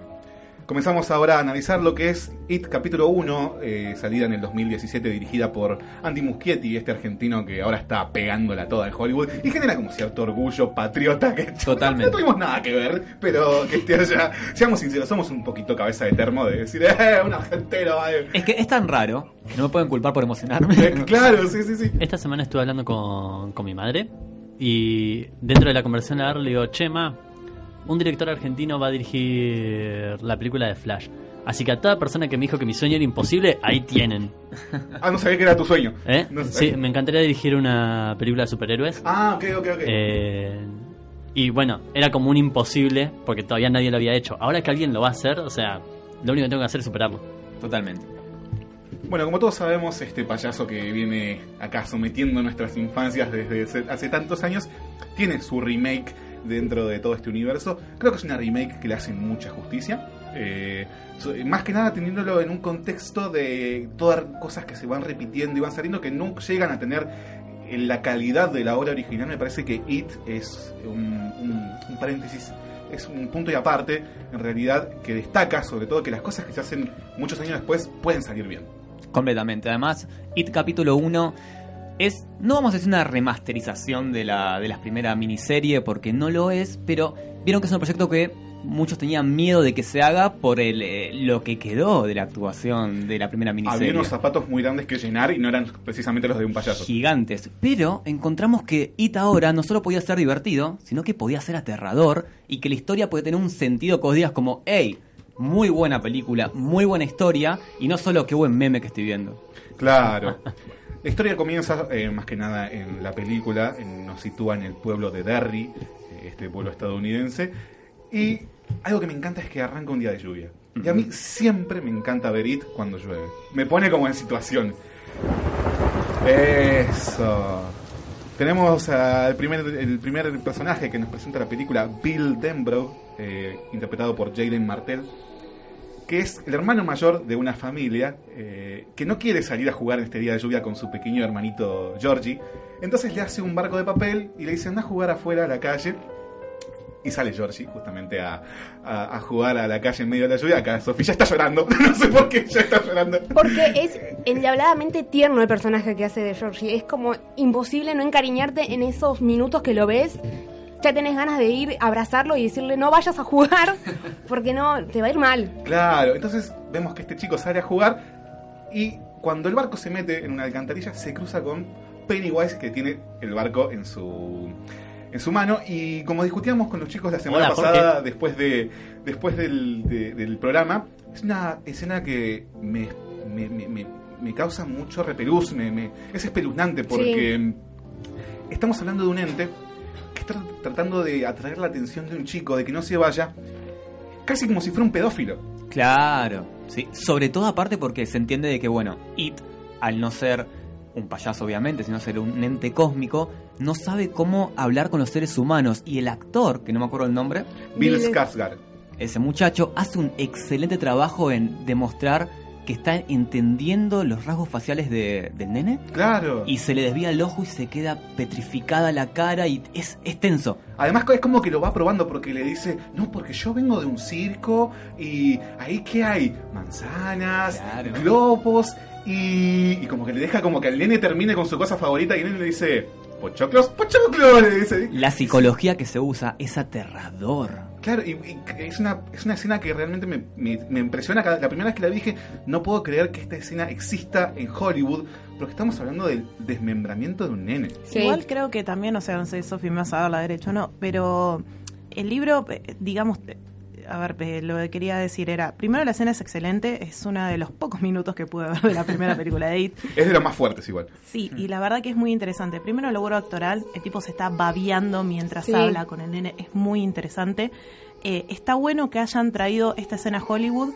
Obviamente creo que en el libro hay muchas escenas que no la pudieron traer en la película. No sé cómo la describen en el libro, honestamente, a toda esta parte, si es bastante fiel, si no. Es bastante fiel. Lo que difiere es que el cuerpo de Georgie queda ahí y no como pasa en este caso que se lo lleva a la alcantarilla. Igual me pareció genial que haya, haya tenido esa decisión Andy Muschietti de el cuerpo de él retirarlo, porque a mí lo que me causó más impresión fue eso, más que el desmembramiento, cuando aparece la mano que se va alargando y la arrastra y él llorando en medio de la lluvia, Es fuertísimo. Te mata. Además, eso Aparte- le da un, un disparador al Tal personaje cual. de Bill, porque él está toda la película buscando a su hermano. Él cree que está vivo todavía. Esa es la mejor parte de la decisión de esta de hacer que el personaje desaparezca, que no quede ahí agonizando ni nada, porque eh, planta el misterio.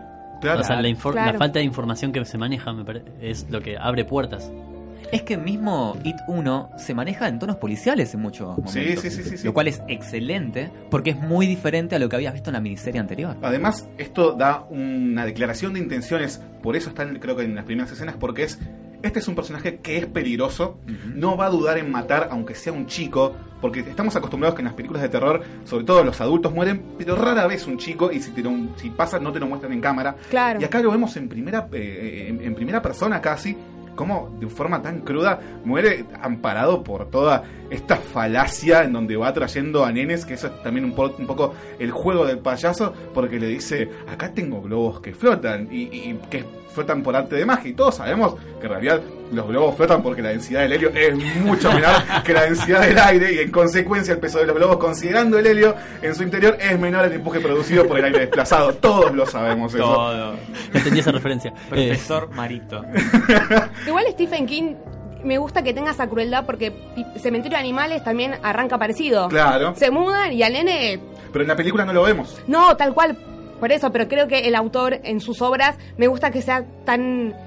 No tenga ese límite de, bueno, Claro. los nenes no. Bueno, no, yo me meto con todo. Igual el cine ha cambiado, o sea, sí, obviamente, ha cambiado con la época, pero yo recuerdo en mis tiempos, hace como 10 años que estaba estudiando cine, eh, que había uno de los profesores, que creo que era el de guion, si mal no recuerdo, que había como 10 normativas a la hora de escribir un guion o hacer una película. Y una de esas normativas era, a los nenes no se los mata.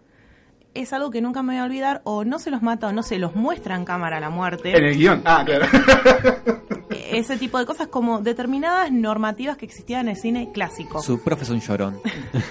Pero lo que está mostrando el cine hoy en día es que me. No es que me gusta que maten a, a niños, pero me gusta eso de que se tomen estas licencias, que no tengan miedo a mostrar cosas que lamentablemente pasen en la vida real. A ver, para este género es sumamente efectivo que, que se rompa esa regla. Eh, algo que yo voy a felicitar mucho lo que es el, el personaje de It y en, en esta película, que, como dije yo el programa anterior aclaré que no la había visto, la vi esta semana y soy un firme detractor del género de terror y esta película, la 1, me encantó. Es que no, no la considero una película de terror. Y es entendible. A lo que iba con, lo, con esto de It es que me gusta mucho que a diferencia de otras criaturas terroríficas, en It puede atacar en cualquier momento, en cualquier lugar, sea de día, sea de noche, que es algo que veo que en otras historias no pasa. Este chiste de no vayas a lugares oscuros, no bajes al sótano. No, no, It te puede agarrar en el medio del colegio. Igual tiene ciertas Es- limitaciones a veces. No, sí. tiene ciertas limitaciones, pero en comparación con otro, con otros bichos, Es implacable. tiene mucha más libertad. Lo que te presenta que en cualquier momento te aparece. Sí, sí, sí, sí. Eso es, es peligro puro.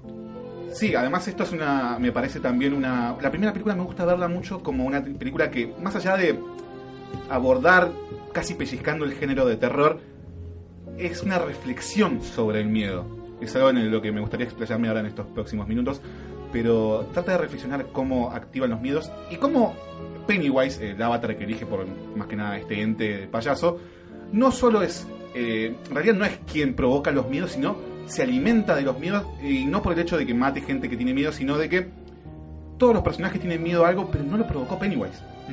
Está todo provocado por Utiliza- personas reales con inquietudes terrenales y que eso desencadena miedo y Pennywise se viene entra en la ecuación recién después de eso. Usa tus miedos como herramienta. Claro. Esa es la gran herramienta de Stephen King en casi todos sus libros. Siempre sus protagonistas vienen de ambientes eh, magullados, destrozados, psicológicamente están todos eh, rotos y está bueno de que este monstruo justamente utilice esas consignas para poder ser el mal. Además, la primera película me gusta verla también como una película que reflexiona sobre el paso de la adolescencia a la adultez. claro. Lo, lo cual después es un contrapunto que vamos a charlar después. Es que It, uno es, si no es, para mí no es una película de terror, como dijiste No, vos, no. Johnny, para mí es un suspenso y un drama y es un coming of age. Claro. Para mí es comparable con Cobra Kai en el sentido en el cual los personajes se desarrollan de ser niños, de niños, niños, a crecer y Ni ser noticias. adultos. Ni noticias. Bueno, dentro de toda esta trama en donde el puntapié es la desaparición de Georgie, se nos presenta este grupo de amigos que son Richie Totsier, Bill Denbrock, a quien estuvimos introduciendo hace poquito, Eddie Kasbrak y Stanley Uris, que son amigos de la escuela, que son los típicos chicos nerds medios buleados, eh, quien van a formar una agrupación hermosa que va a desplazarse a lo largo de la película y que son intimidados eh, por este bully, eh, Henry Bowers, que me parece también un gran contrapunto, sobre todo de la primera película. Que creo que lo que trata la película de, de decirnos acá es que, primero, no todos los terrores son sobrenaturales. Mu- eh, este muchacho es como el cáncer de Derry, básicamente, porque está atormentando a personas que se le cruce. Pero también tiene muchas cosas de que la reflexión parte de que cuando te unís contra este tipo de gente, esta gente se desmorona y cae enseguida. Que me parece una reflexión preciosa. Con respecto a Henry, lo que me pasó leyendo el libro, la interpretación en la película es hermosa. El personaje también viene de un ambiente horrible. El padre lo super bastardeaba, la madre lo abandona. El padre todo el tiempo le estaba la- comiendo la cabeza con que los negros eh, era lo peor que le podría pasar porque justo la familia de Mike vive al lado. Claro. Entonces le fue alimentando tanto ese odio que es entendible que reacciona así. Y con respecto a lo que decías, también me pasó en la película o en el libro, tenés miedo de Pennywise, pero también tenés miedo de él, porque no tiene fronteras. Te muestran también que agarra una navaja y lo empieza a ver cuando la agarra Claro. y decís, no tiene límites. Es un psicópata. Es Eso, un psi- yo que la vi es- hace poco la película, me impresionó que no era el típico bully que, no sé, hace calzón chino o te da un churrascazo en la nuca. No, no, este, este está dispuesto a matarte, Sí, sí, a sí. torturarte. No puede estar libre este muchacho. Bueno, lo cual también se conjuga con contarte o darte a entender de que Pennywise tiene cierta influencia mental dentro de Derry porque tiene como un cierto control mental sobre la gente en donde la gente ignora todo lo malo que le pasa a los demás. Es como que busca hilar a las personas de forma mental. Por ejemplo, en la parte en donde está Ben, este chico gordito que se suma a los personajes principales de la película, pasa un auto, chabón pide auxilio y pasan de largo. Es, es- es terrible. Un barrio de mierda, boludo.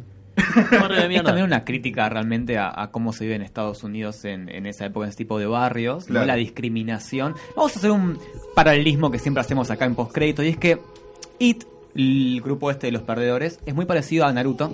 En el sentido. ¡Sí! En el sentido en el cual Naruto trata de, de gente que está eh, por separada traerlo. de la sociedad. Tenemos un grupo como Gara, Naruto, Sasuke, Sakura, toda gente con problemas que se unen para un enemigo común que es Orochimaru. para serie. Acá pasa lo mismo exactamente. Nada, quería decir eso. No, eh, pero en, en cuan- es verdad que se trata mucho el tema de discriminación. Obviamente la obra literaria es- puede abordar de forma más extensa. Por ejemplo, eh, Stanley, que se casa con una chica también judía, te cuentan que no puede entrar a su baile de gra- graduación por ser, por pertenecer a la religión. Y cómo sufrió ella toda su vida esa discriminación. Obviamente también eh, se trata el tema de la homosexualidad, cómo se discrimina y también eh, el tema de ser de color en esa época más que nada y en Estados Unidos. Que bueno, obvia- en este caso Mike es el catalizador de toda es- todo ese odio y ese racismo. Justamente eso iba. Los siguientes protagonistas son Mike, este, este chico de color que vive en el pueblo y vive asediado por estos bullies, cuyos padres murieron en un incendio que, según tengo entendido en el libro, fue provocado por gente eh, que detestaba a los negros. En el libro no, no estaba, estaba el padre de Mike nada más, él era un militar. Sí. Como eh, era negro, no podía estar en los mismos bares que la gente blanca. Claro. Entonces le dan un galpón viejo, eh, ruido. Entonces le dicen, bueno, anda ahí, haz lo que vos quieras. Con un grupo de compañeros se encarga de ponerlo lindo y de a poco empieza a crecer. Forman una banda de jazz y la gente empieza a ir a ese bar. La Liga de Decencia Blanca, que vendría a ser como una célula de Ku Klux Klan, se reúne y lo prende fuego directamente. Me acabas Al- de vender el libro. Es terrible esa escena. Me hubiese encantado que hubiese dado el tiempo para incluirlo porque es fuertísima. Es más, uno de los que logra escapar es el papá de Mike, junto con otro compañero que logra salvar, salvar al resto de la gente y lo meten dos años en, en la cárcel por haber hecho eso, por haber rescatado a los demás. Es muy fuerte. Es Quien se suma a este grupo de protagonistas que terminan formando el Club de los Perdedores, un hermoso nombre, porque todos perdieron algo y todos son como eh, desarraigados de la sociedad. Es Beverly Marsh, uno de mis personajes favoritos, sobre todo de la primera película, que es básicamente la chica del grupo, pero quien creo que en la primera película sobre todo se hace más hincapié en sus terrores, ya que me parece que son los más perturbadores por ser justamente los más terrenales. Ella tiene miedo en convertirse en, en mujer, en ser adulta, porque el padre está todo el tiempo asediándola de forma sexual y que ella se sabe, sabe que en el momento en el que se convierta en una, en- en una mujer hecha y derecha, el padre va a dar el paso que todavía no da. Y es escalofriante. Me encanta el trabajo de Beverly en la primera película porque es un personaje súper... eh, trabajan como cuatro personalidades de, Beverly en la que es la persona que está asediada por su padre, es la, nena que entiende que se está convirtiendo en, en adolescente y puede seducir, es la nena que busca la libertad en su grupo de amigos y es la nena rebelde, tipo, son cuatro cosas muy distintas todas que convergen en un solo personaje y está trabajado todo de forma increíble. Y volviendo a las todo películas de coherente. terror. Volviendo a las películas de terror, es algo que no se tiende a ver, esta tridimensionalidad. Realmente te preocupás por estos personajes. Siguiendo con este Rose del Club de los Perdedores, el último que me faltaba nombrar es Ben Hanscom, que es el gordito nuevo de la escuela, que en la película tiene una escena hermosa de presentación con Beverly, en donde ellos se conocen y le dicen, ah, ¿te gustan los New Kids on the Block? Eh, como vos, sos el nuevo chico en la cuadra, y que no sé qué. Y el pibe queda enamoradísimo de Beverly. Incluso Otra faceta de Beverly, la Magic Pixie Dream. ¿Qué vendría a ser? Eh, o sea, Beverly que viene a presentarse como esta mu- mu- hada mágica de, de la cual te enamorás. Claro. Tipo, esa mujer que viene a salvarte y recomponer tu imagen. Es otra faceta que trabajan en la película que también está perfecto, está muy bien ma- manejado. Mismo Beverly es el punto de unión del grupo en la primera película cuando Sí. se quieren separar, lo cual es importante. En los libros lo tocan de una forma muy distinta, que ella es el punto de unión de todos, pero en la película está de forma excelente. Sí, bueno, estos chicos se juntan, empiezan a enfrentar un poco sus miedos. El miedo de Eddie es justamente es como un chabón que tiene miedo a enfermarse todo el tiempo. Es muy gracioso cómo lo interpreta porque tiene miedo a los gérmenes, se meten en alcantarillas y te dice, chabón, estos son aguas grises, ¿cómo te vas a ver caca? y, y- y también está muy bien fundamentado porque la madre lo crió así, toma- que, haciendo que tome placebos todo el día.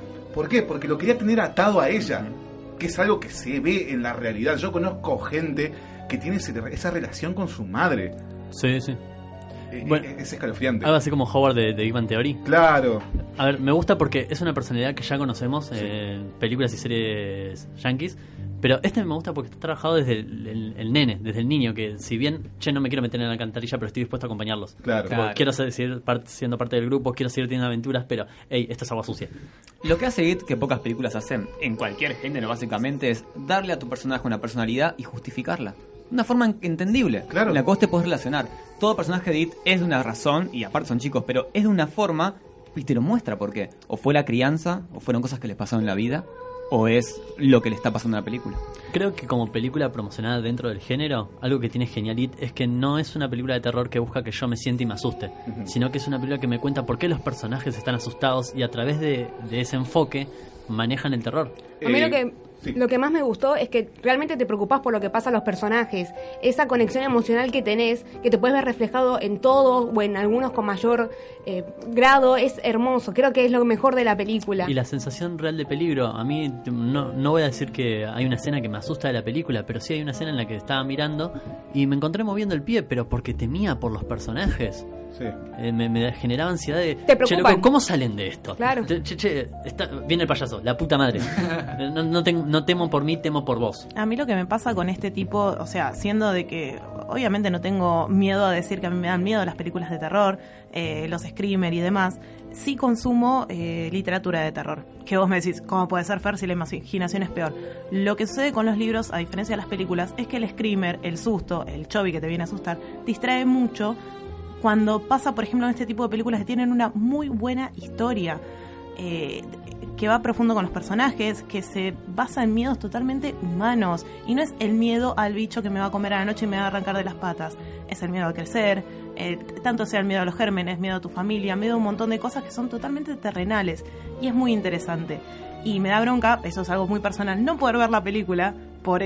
por ella sé cuando aparece el payaso, porque hay escenas que no puedo ver porque padezco, bueno, ya me preguntabas los miedos, yo padezco de tripofobia, que es miedo a lo hueco, a los círculos, ese tipo de cosas. Y eso me limita a ver mucha cantidad de, de- de películas, de- de imágenes de determinado tipo, pero creo que es un terror que va más allá. No es la película, no quiero decir hueca porque hay buenas películas de terror, pero no es la película que viene el fantasma porque es un espíritu maligno y como soy malo hay que matar. No, Sí. hay algo, va mucho más. Sumado a esto de los miedos, y como que siempre elige presentarse cuando los personajes están solos, a Bill se le tiende a presentar como a Georgie muerto, exclamándole cosas de por qué no me salvaste, eh, por qué no estuviste conmigo, es muy fuerte. El miedo de Richie no lo tocan en la primera película, lo cual me parece un muy buen detalle. Este, cuando le preguntan, che, ¿a vos se te apareció? No. ¿Y a qué le tenés miedo? A los payasos. Y pasa. El miedo de Eddie, bueno, se le presenta como un leproso que vendría a ser una enfermedad ambulante, lo cual está muy bien. Eh, el miedo de Stanley es un poquito un homenaje a Mama, me parece una de las películas de Muschietti. Eh, no sé si en el libro a qué le tiene miedo Stanley. Stanley se encuentra por primera vez con It. Hay una torre de depósito donde eh, un par de chicos quedaron ahogados y se murieron. Y él- a él se le presentan así. Ese es el, el miedo de él, de los chicos ahogados tipo zombie. Claro. Ese, eh, a él se le representa de esa forma. Hay algo de eso en la primera película igual. sí. Hay un par de escenas con ese tipo de, de imágenes. Y a Mike se le presenta obviamente como los padres siendo calcinados en ese momento.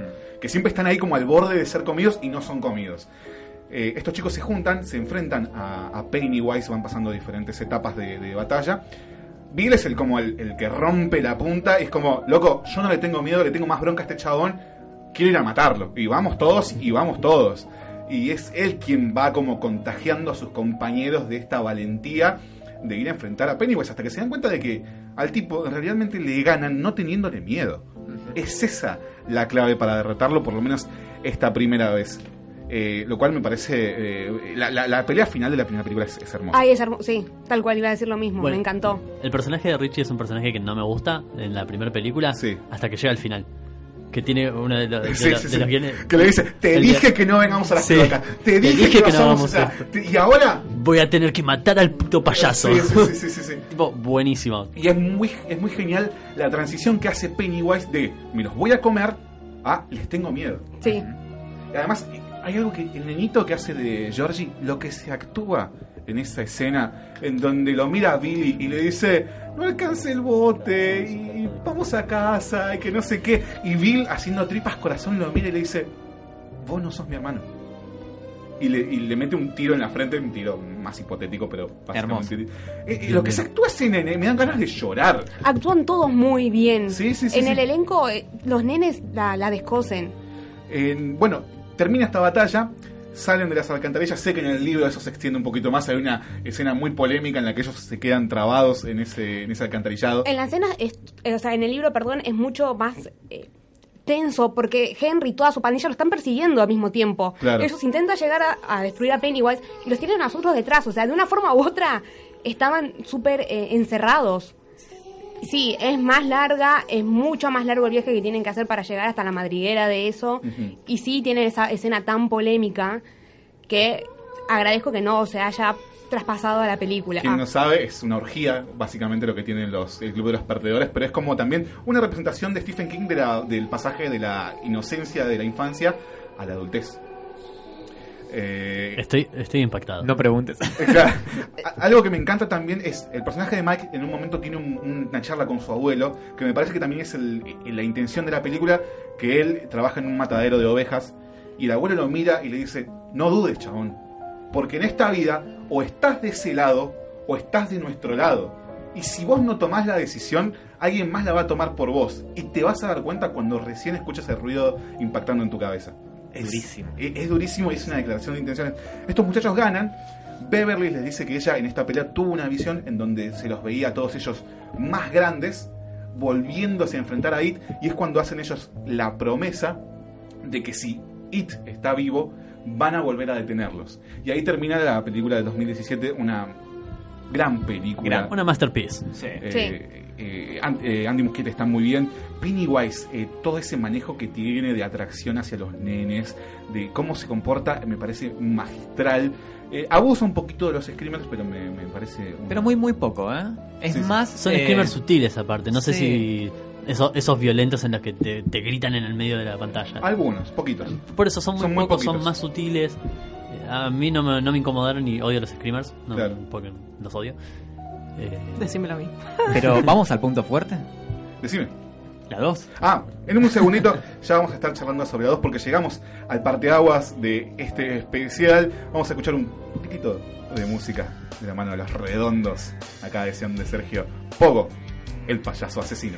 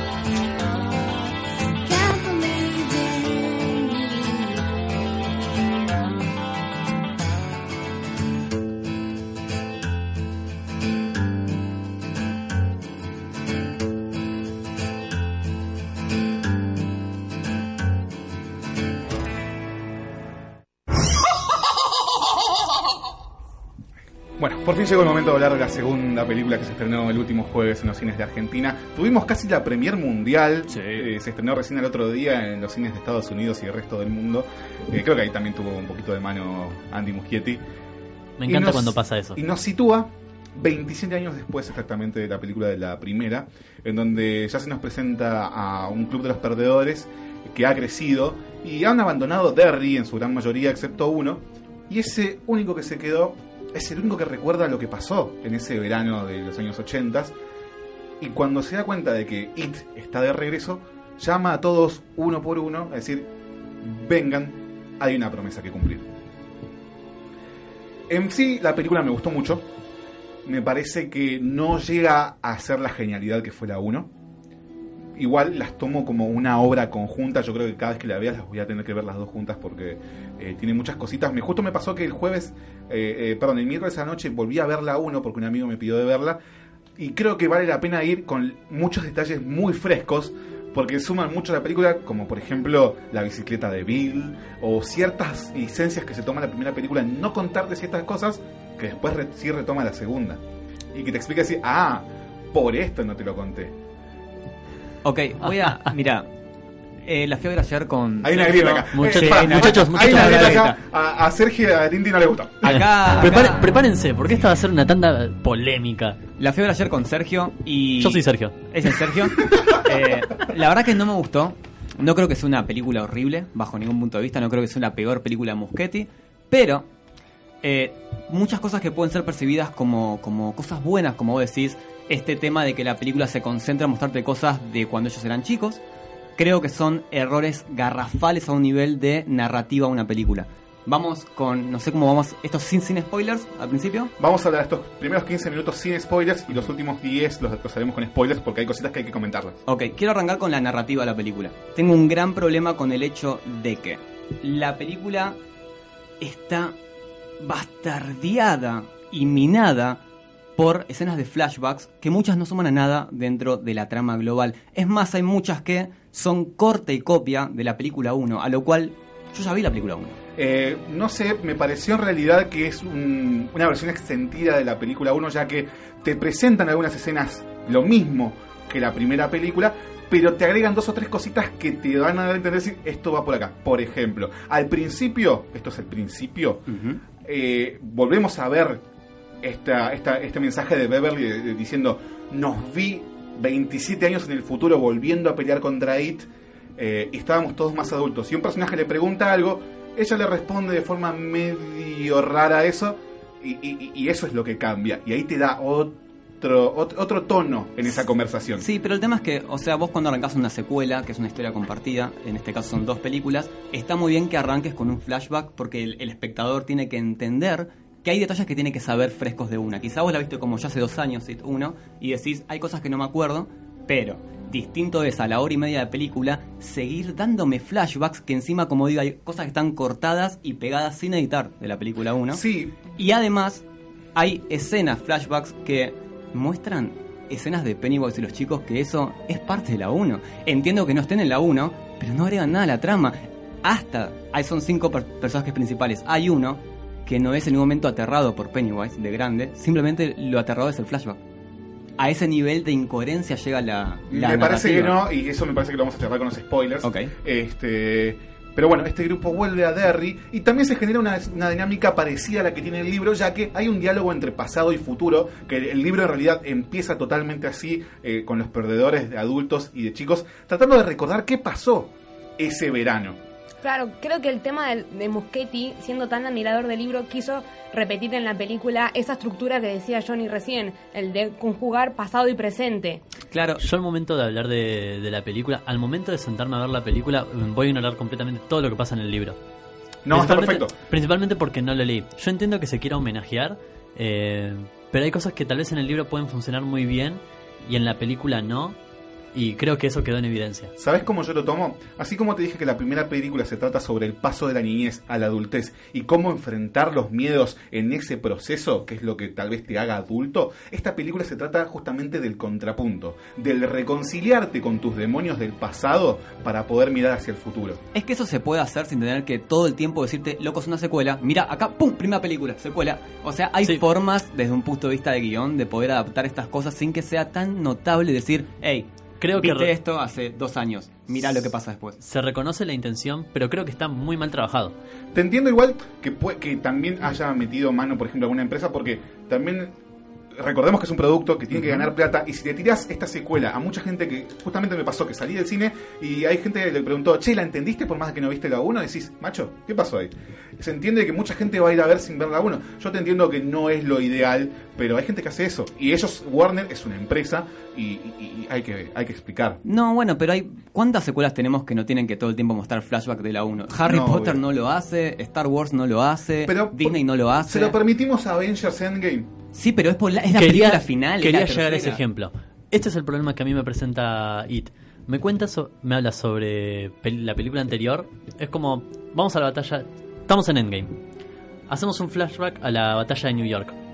Pero no me mostraron el medio de la batalla. Me mostraron el después de la batalla. Es que la película tiene eso. ¿Eh? No, tienen muy poco. O sea, me cuentan cosas que pasaron dentro de la primera película. Si me querés contar qué pasó después, después de que mataron a, a It, me parece perfecto, porque me estás contando algo que yo Tiene no había. eso. Que, sí, eso me parece bien. Eso me parece que es útil. Ahora, me mostraron algo que supuestamente yo tendría que haber visto en la primera película. Por alguna razón no me lo mostraron y ahora me lo presentan, entonces me entero de que me perdí cosas. Me perdí encuentros de los protagonistas con el payaso. No, porque justamente Muschietti lo que hace para mí de forma muy inteligente es hacer un pequeño time skip dentro de la primera película, en donde también conjugado con la intención y las mentiras de ciertos personajes, se justifica que después te lo muestren en la segunda, porque es la reintrospección de algunos personajes de la- en la 1. No, eso, eso sería súper coherente si, por ejemplo, como Endgame hace, que vos viajás al pasado y ves todo de un punto de vista diferente. Eso tiene sentido, estás viendo un punto de vista diferente a algo que ya conoces. Pero It, por ejemplo, tiene una escena, no voy a decir cuál, vamos a dejarlo para, para spoilers, un personaje está en una escuela, no tiene sentido toda, esa- toda la escena. Nada de sentido, porque no, no solo no, no aporta nada a la trama global, sino que es algo que debería estar en It 1. Es algo que además, o sea, estas cosas que sumaron a lo que es el conflicto de la primera película, hasta podría entorpecerlo si, lo, si nos ponemos a ver un poco. Tiene algunas escenas que están puestas por demás, pero me parece que son para demostrar que Pennywise ya va al hueso. Ya va, no le interesa, eh, sobre todo con los perdedores, asustarlos, jugar con ellos, quiere matarlos. Eso es mentira, porque es en toda la mentira. película no hace nada It contra los personajes principales, salvo como decirles, "Uh, Sí, estoy acá". eso sí, pero con los otros, que son los con los que declara intenciones, sí. Yo te entiendo, la película adolece de It agarra a los personajes principales y los tira para un costado, te Claro. pudiéndolos matar todo el tiempo. Mira, algo que yo felicité, acabo de felicitar a la primera película es le- la sensación de peligro. Es la sensación de que temía por los personajes. Esta segunda entrega, para nada. Sí, Para nada. En un momento hasta se siente como que el payaso busca que, que- que los perdedores logren su cometido porque hasta les da herramientas. Los está molestando nada más. Y eso es lo que me molesta. En la película 1 entiendo que Pennywise los asuste y no los mate de una, sino que tontee con ellos porque son chicos. Mi, mi interés está ahí. En la olla son gente de 40 años. O sea, un- una charla que tuve con Sergio es simple. ¿Por qué cuando llegan muchachos de 40 años en Estados Unidos no compran un arma? En Estados Unidos, ¿eh? En Estados Unidos, que vos Bueno. va- vas a un kiosco, compras unas doritos y un arma. Como que... Pero No es el tono de la película. Claro, y además no- Ah, no. con un arma no es como vos lo podés derrotar. No, no, pero no es eso. En la mentalidad ellos de gente grande mismo, tiene Por Yo ejemplo, me siento más valiente con un arma. ¿Sabes cuál es el tema? Para derrotarlo tenés que creer y los chicos creen y creo que justamente te ponen estos flashbacks para que ellos se reconcilien, recuerden cómo fue que lo derrotaron la primera vez y que el arma reside en su imaginación, en su fe y en la unión entre ellos. Claro, pero estamos una hora y media de película en la cual esos no recuerdan lo que pasó y actúan como gente grande. Mismo en un momento el de anteojitos, no me acuerdo el nombre. Richie. Richie dice, che, me voy en auto, soy grande, tengo licencia de conducir, me las tomo. ¿Por qué no aplicás ese ingenio de decir soy grande, me las tomo, a decir, amigo, compro un arma? Me parece muy rebuscado porque no es el tono que quiere manejar la película. Y Ah. sigamos, sigamos en lo mismo. Son gente border, gente que, que tal vez no, nu- nunca no, no se les ocurrió pla- eh, comprar un arma nunca o ni siquiera defenderse de sus, abu- de sus abusadores. Pero son gente grande. ya. Mira, llevaron un arma cuando enfrentaron a It por primera vez. Tal vez no un arma de fuego, Sí. pero un arma más efican- eh, eficiente que una Me lanza. parece que eso es más una alegoría igual. Yo lo entiendo. A ver, no estoy diciendo que literalmente quiero que en el guion los personajes tengan un arma. Solamente que son personas de 40 años que no fueron preparadas a enfrentarse a un bicho que podría matarlos de cualquier forma. Pero no, acá hago una pequeña, según recuerdo la película, la vi el jueves, o sea, no creo que no tengo tanta laguna. Hay una forma en que ellos tienen que buscar elementos para derrotarlo. No, no, eso sí, eso dentro, sí. dentro de, de- Ah. de la forma que te muestra. A ver, Me parece como es como hilar muy fino, porque No, si no. no, vamos a Endgame, volvemos y decimos, ah, pero ¿por qué en vez de ir a buscar las gemas Ah, en sí, diferentes tiempos, van, le cortan el brazo a Thanos antes de que haga el chasquido y se llevan todas las gemas juntas? No, no, a ver, no es, de vuelta, no estoy diciendo que literalmente quiero que compren un arma. Creo que a lo que es el guion, o sea, son adultos, pero siguen siendo esos, esos chiquitos y no es justificable que sigan teniendo la misma personalidad exacta de que cuando son chicos, porque son personas que perdieron la memoria. Para mí, está, para mí está exponenciada las personalidades. Hay un gran trabajo de los actores en captar la esencia de cada chico, Eso pero está muy bien. multiplicado. Yo, por ejemplo, el personaje de Eddie, compré totalmente que era un adulto porque hablaba igual. Habla igual que de chico. Que de chico, y es un trabajo excelente. Quiero hacer una mención especial al actor, eh, ya te digo, que hacía de Richie Totsier, Bill Harder, que me parece el actor que tiene el rango actoral más explotado en la película, porque Sí. tipo, te hace matar de risa, porque literalmente me carcajea dentro del cine, y yo nunca me carcajeo dentro del cine.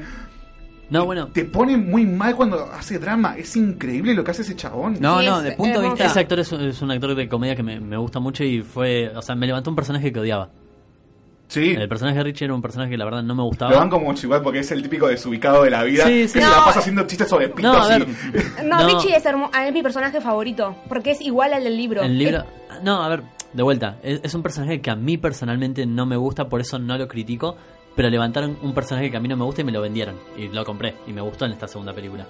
Pero. A ver, desde el punto de vista actoral, a mí me encanta. Yo Me creo que muy los buena. grandes son iguales a los chicos. ¿Cuáles son esas secuencias en las cuales se acerca el plano y ves que el chico se transforma en hombre? Mm. Creo que son iguales. Mi crítica viene en It nada más a la parte narrativa. Porque después la disfruté mucho. Cinematográficamente parece hermosa. Las transiciones son excelentes entre Sí. pasado y futuro. Para mí podrían haber jugado un poquito más, pero hay una transición precisa en donde un personaje entra a una especie de habitación. Me pareció fantástica. Sí, sí, sí, sí. Tiene muchos elementos que están excelentemente logrados por Muschetti y eso lo super aprecio. Pero hay cosas que no puedo obviar dentro de la estructura de una película de dos horas y media. Vamos a otro tema, la tonalidad. ¿Qué pasó con esto que es una comedia? No es, un, no es, no es terror, no es suspenso, no es drama, es comedia. Es, un Es comedia blend. pura. Me parece. No, no, No, no, no es comedia, no, no. tal cual. En el cine, o sea, si, me, si pongo solamente el micrófono en el cine. Yo me asusté con el trailer, chico. Para mí no me causó gracia. el primer tráiler- tráiler es hermoso. El ¿Cómo tráiler es una con mentira. el suspenso? Ese El tráiler es publicidad engañosa. No, No, es publicidad engañosa. No, no, Como ¿sabes por qué? Porque la comedia, más que, más que nada, está eh, anclada Todo en el el personaje. tiempo. No, no, anclada en el personaje de Richie. Y es para distender, Es, o sea... Primero es para distender al espectador para que no esté todo el tiempo con el culo en las manos. Y segundo, Lo, lo lograron. es, es, es, es el leitmotiv de su personaje. Es la forma de enfrentar sus No. miedos y de.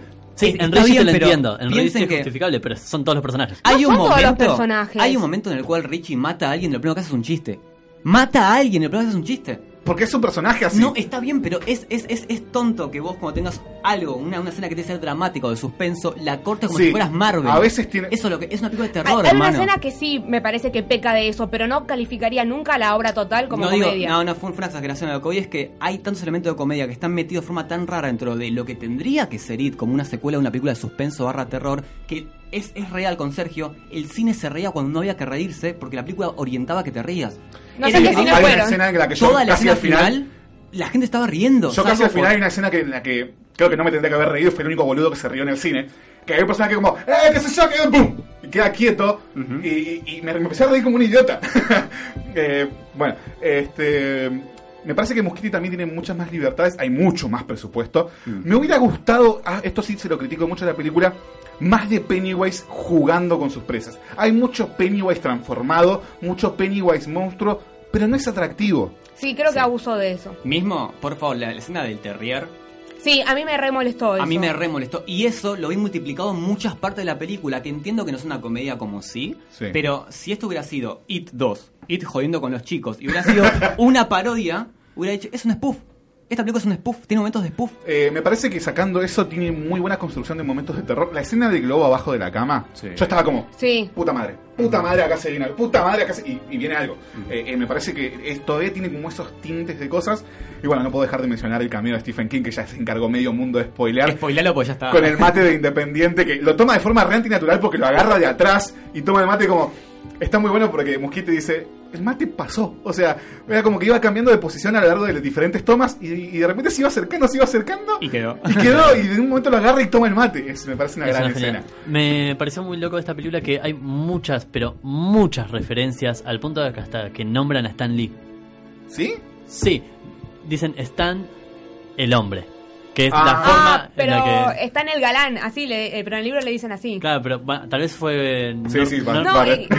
y- igual no decís- recuerdo si fue. Si en inglés lo, lo dijeron Sí, Stan Stan the the Man. Man. Ah, sí, no, nombraron a Stan Lee. O sea, Bueno, creo eh, que es una en referencia conclusión, bastante obvia. Grietas más, grietas menos, estamos todos de acuerdo en que es una versión un poquito inferior a su antecesora. Sí. Pero Un sigue siendo una gran película. Un poco mucho. ¿Cómo? Sigue siendo una gran película. Una pregunta. Es, no.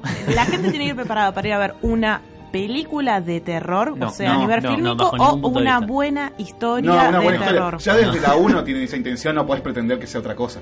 Creo que de forma global es una buena historia, pero creo que la 2, si vos venís de la 1 muy emocionado, te va a llevar una decepción en nivel cómo te la están narrando. Es mi opinión nada más. No, para mí es una muy buena Sí, película. para mí es una gran secuela y me parece que este conjunto de dos películas, teniendo en cuenta su antecesora en los 90 que marcó tanto, me parece una versión mucho más definitiva que la anterior. No, eso sí, pero es incomparable con lo que era... Tim eh, Curry. sí. No, Tim Curry igual me parece que con el presupuesto que tenía en ese momento, los efectos de ese momento, tiene una actuación impecable. Sí, pero- es el tono de las películas son Sí. completamente Sí, eso cosa. es verdad. Sí, Yo pero también cuenta- ubíquense en el momento. Yo me están las patas. Eh, yo, teniendo en cuenta que la vi el jueves por primera vez y la fui a ver las- eh, el viernes, eh, me, me fui muy frustrado. Porque la 1 es una película que la verdad me encantó. Felicito muchas cosas de la 1. Y la 2 fue, fue casi que roza un género distinto. No. Porque los personajes han crecido.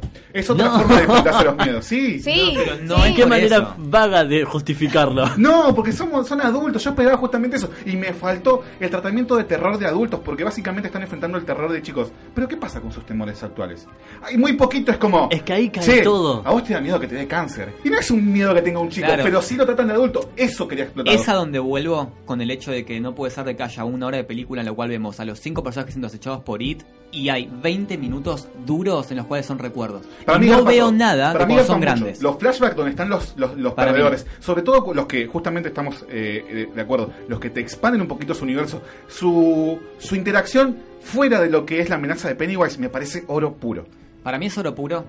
Partes puntuales como esa que vos decís que ya sé por dónde vas, que es la de los rituales, la de los amuletos. Sí, la, donde empieza todo. Esa me encanta y donde encuentran la forma. Esas partes sí, pero donde It vuelve para los chicos, creo que podría ser removido y perdemos una buena media hora de película que era súper conveniente que no esté ahí. No, para mí está bien, además la película no se hace larga, por más de que sean 2 horas 45. A mí me hizo larga estas cosas, nada más. No, a mí no se me hizo larga en ningún No, no, no. momento. Eh, iría hoy, la verdad, sea, Sí, eh, tal cual, salí con ganas de Vamos, volver a verla. Eh, bueno, hasta este punto han llegado la reseña así más o menos por arriba. Comenzamos con los spoilers. Quiero hablar de Richie, más que nada. Me parece que es el personaje que requiere hablar sobre todo en más profundidad. Me parece que fue muy inteligente de Muschietti no hablar sobre sus miedos en la primera película y que en la segunda hay todo como una metáfora en este leñador gigante que lo ataca. eh, y sobre la insinuación que sé que Sophie me comentaba que no está en el libro de que él sea homosexual que justifica mucho su personaje de que está todo el tiempo en la primera haciendo chistes sobre pitos y me agarra tu vieja y, y que es el típico de ah vos vos criticás al otro de gay porque seguramente sos gay bueno va un poquito por ese lado cliché pero me parece que manejan muy bien todo eso y hay como una alegoría en esto de que se siente amenazado por Henry Bowers cuando él piensa que él es gay y se va de esta sala de videojuegos y cuando sale lo, lo ataca justamente un leñador. Estamos hablando de un arquetipo de hombre macho, eh, vamos a hablar patriarcal, que casi lo mata. Eh, y me parece que eh, justamente juega muy bien con eso, porque después de eso no es que Pennywise lo vuelva a atacar con el leñador. El chabón se baja y solamente le dice, sé tu secreto, sé lo que vos no le querés decir a nadie, lo cual le da mucho más peso, spoiler alert, a la muerte de Eddie al final, y cómo Richie hace esa transición. Sí, es, eh, es hermoso como lo trató. Si bien me molestó un poco que no fuera igual que en el libro, está bueno la, la libertad que se dio a Muschietti. Eh, me gustó porque esa parte con el leñador sí pasa en el libro cuando él es chico y me encanta el flashback de él me parece que está ju- súper justificado para darle más contexto y más peso al personaje Claro, porque si vos lo ves sin esta alegoría a, a la, a masculinidad tóxica, sí, bueno, un leñador y fue. A mí me hubiera gustado mucho más si le hubiera pasado de grande, más que de chico. Eh, me gusta la escena en la cual está en los jueguitos y lo ven a, a molestar y el chabón se va. Y ahí es donde encuentra su token este, para después el ritual de Chud. Pero me hubiera gustado que lo del leñador pase con él de grande, aunque también me gustó mucho la escena de payaso y él de grande y la charla que tienen, que Sí. son unos tres minutos. Es que sí, es un miedo mucho más adulto. Eh, me, me- me- me encantó por ese lado. Bueno, el romance entre Ben y Beverly es como un triángulo amoroso que termina desembocando casi en nada porque, bueno... Ben está, deja- está, está re fuerte, de grande. o sea, es una mezcla entre Wolverine y Stephen Strange, muy zarpada, tiene toda la guita. Y sí, Beverly, date cuenta, amiga. bueno pero ella también tenía toda la guita lo que pasa es que estaba con un tipo que la golpeaba la maltrataba la basureaba es muy fuerte esa primera escena. me encantó que la incluyeran me Porque, encantó porque el tipo le dice, ah, recibiste un llamado, sí, me tengo que volver a Derry, no te puedo explicar porque me tengo que encontrar con un amigo. No, sí, linda, yo te entiendo, qué sé yo, pero me estás mintiendo. Pa, dijiste el nombre de Mike y es muy, mu- es muy zarpado porque te da mucho miedo, porque el tipo en un momento la quiere violar.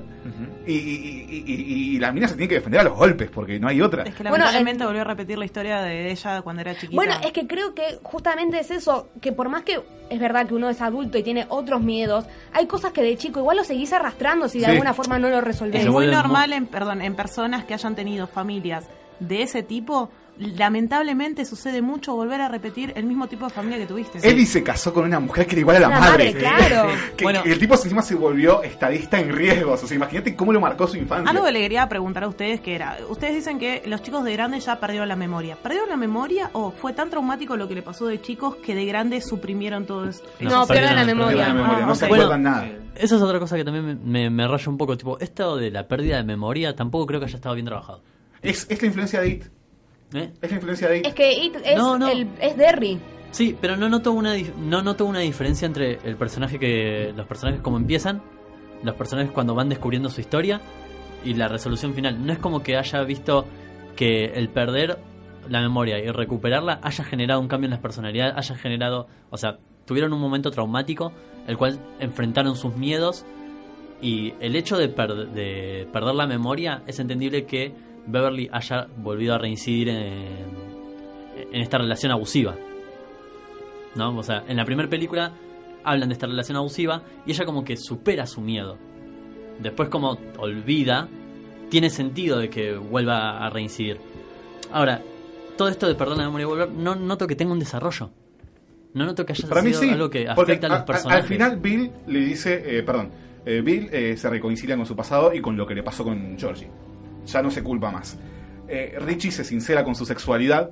eh, Beverly se da cuenta de quién fue el que le hizo sentir este, toda esta cuestión del amor.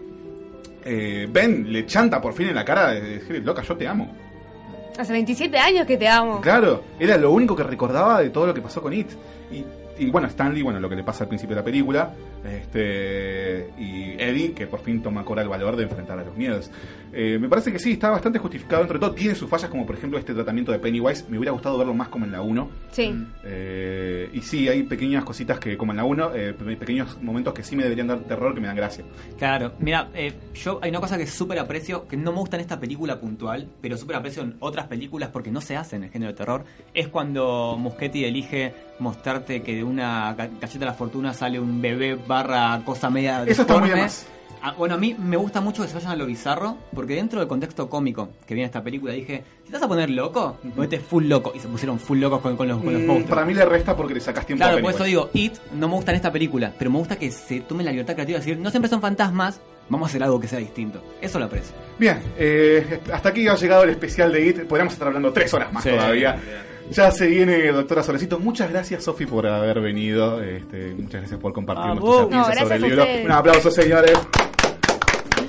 Vayan a verla eh, o coméntenos si ya la vieron. este- Vayan a verla. Sí, sí, sí. sí. No vayan a verla. Vayan a verla, pero no esperen nada lindo, ¿no? No, la última palabra siempre la tienen ustedes, más allá de lo que podamos decir nosotros. Juzguen las películas con sus propias con sus propios juicios y coméntenos a ver qué les pareció, si están de acuerdo o están en desacuerdo. Hay muchísimas cosas que podríamos alargar en algún directo por internet. Guarda. Es buena. Este, ya nos estamos retirando, nos apremia el tiempo.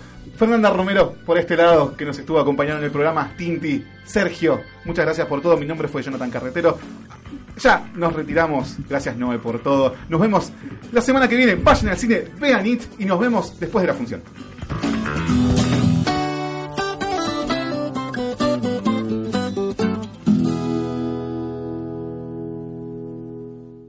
Se acabó. Salimos del aire. Pero piensen que nunca hicimos un mal programa. Lo importante es que somos como una familia.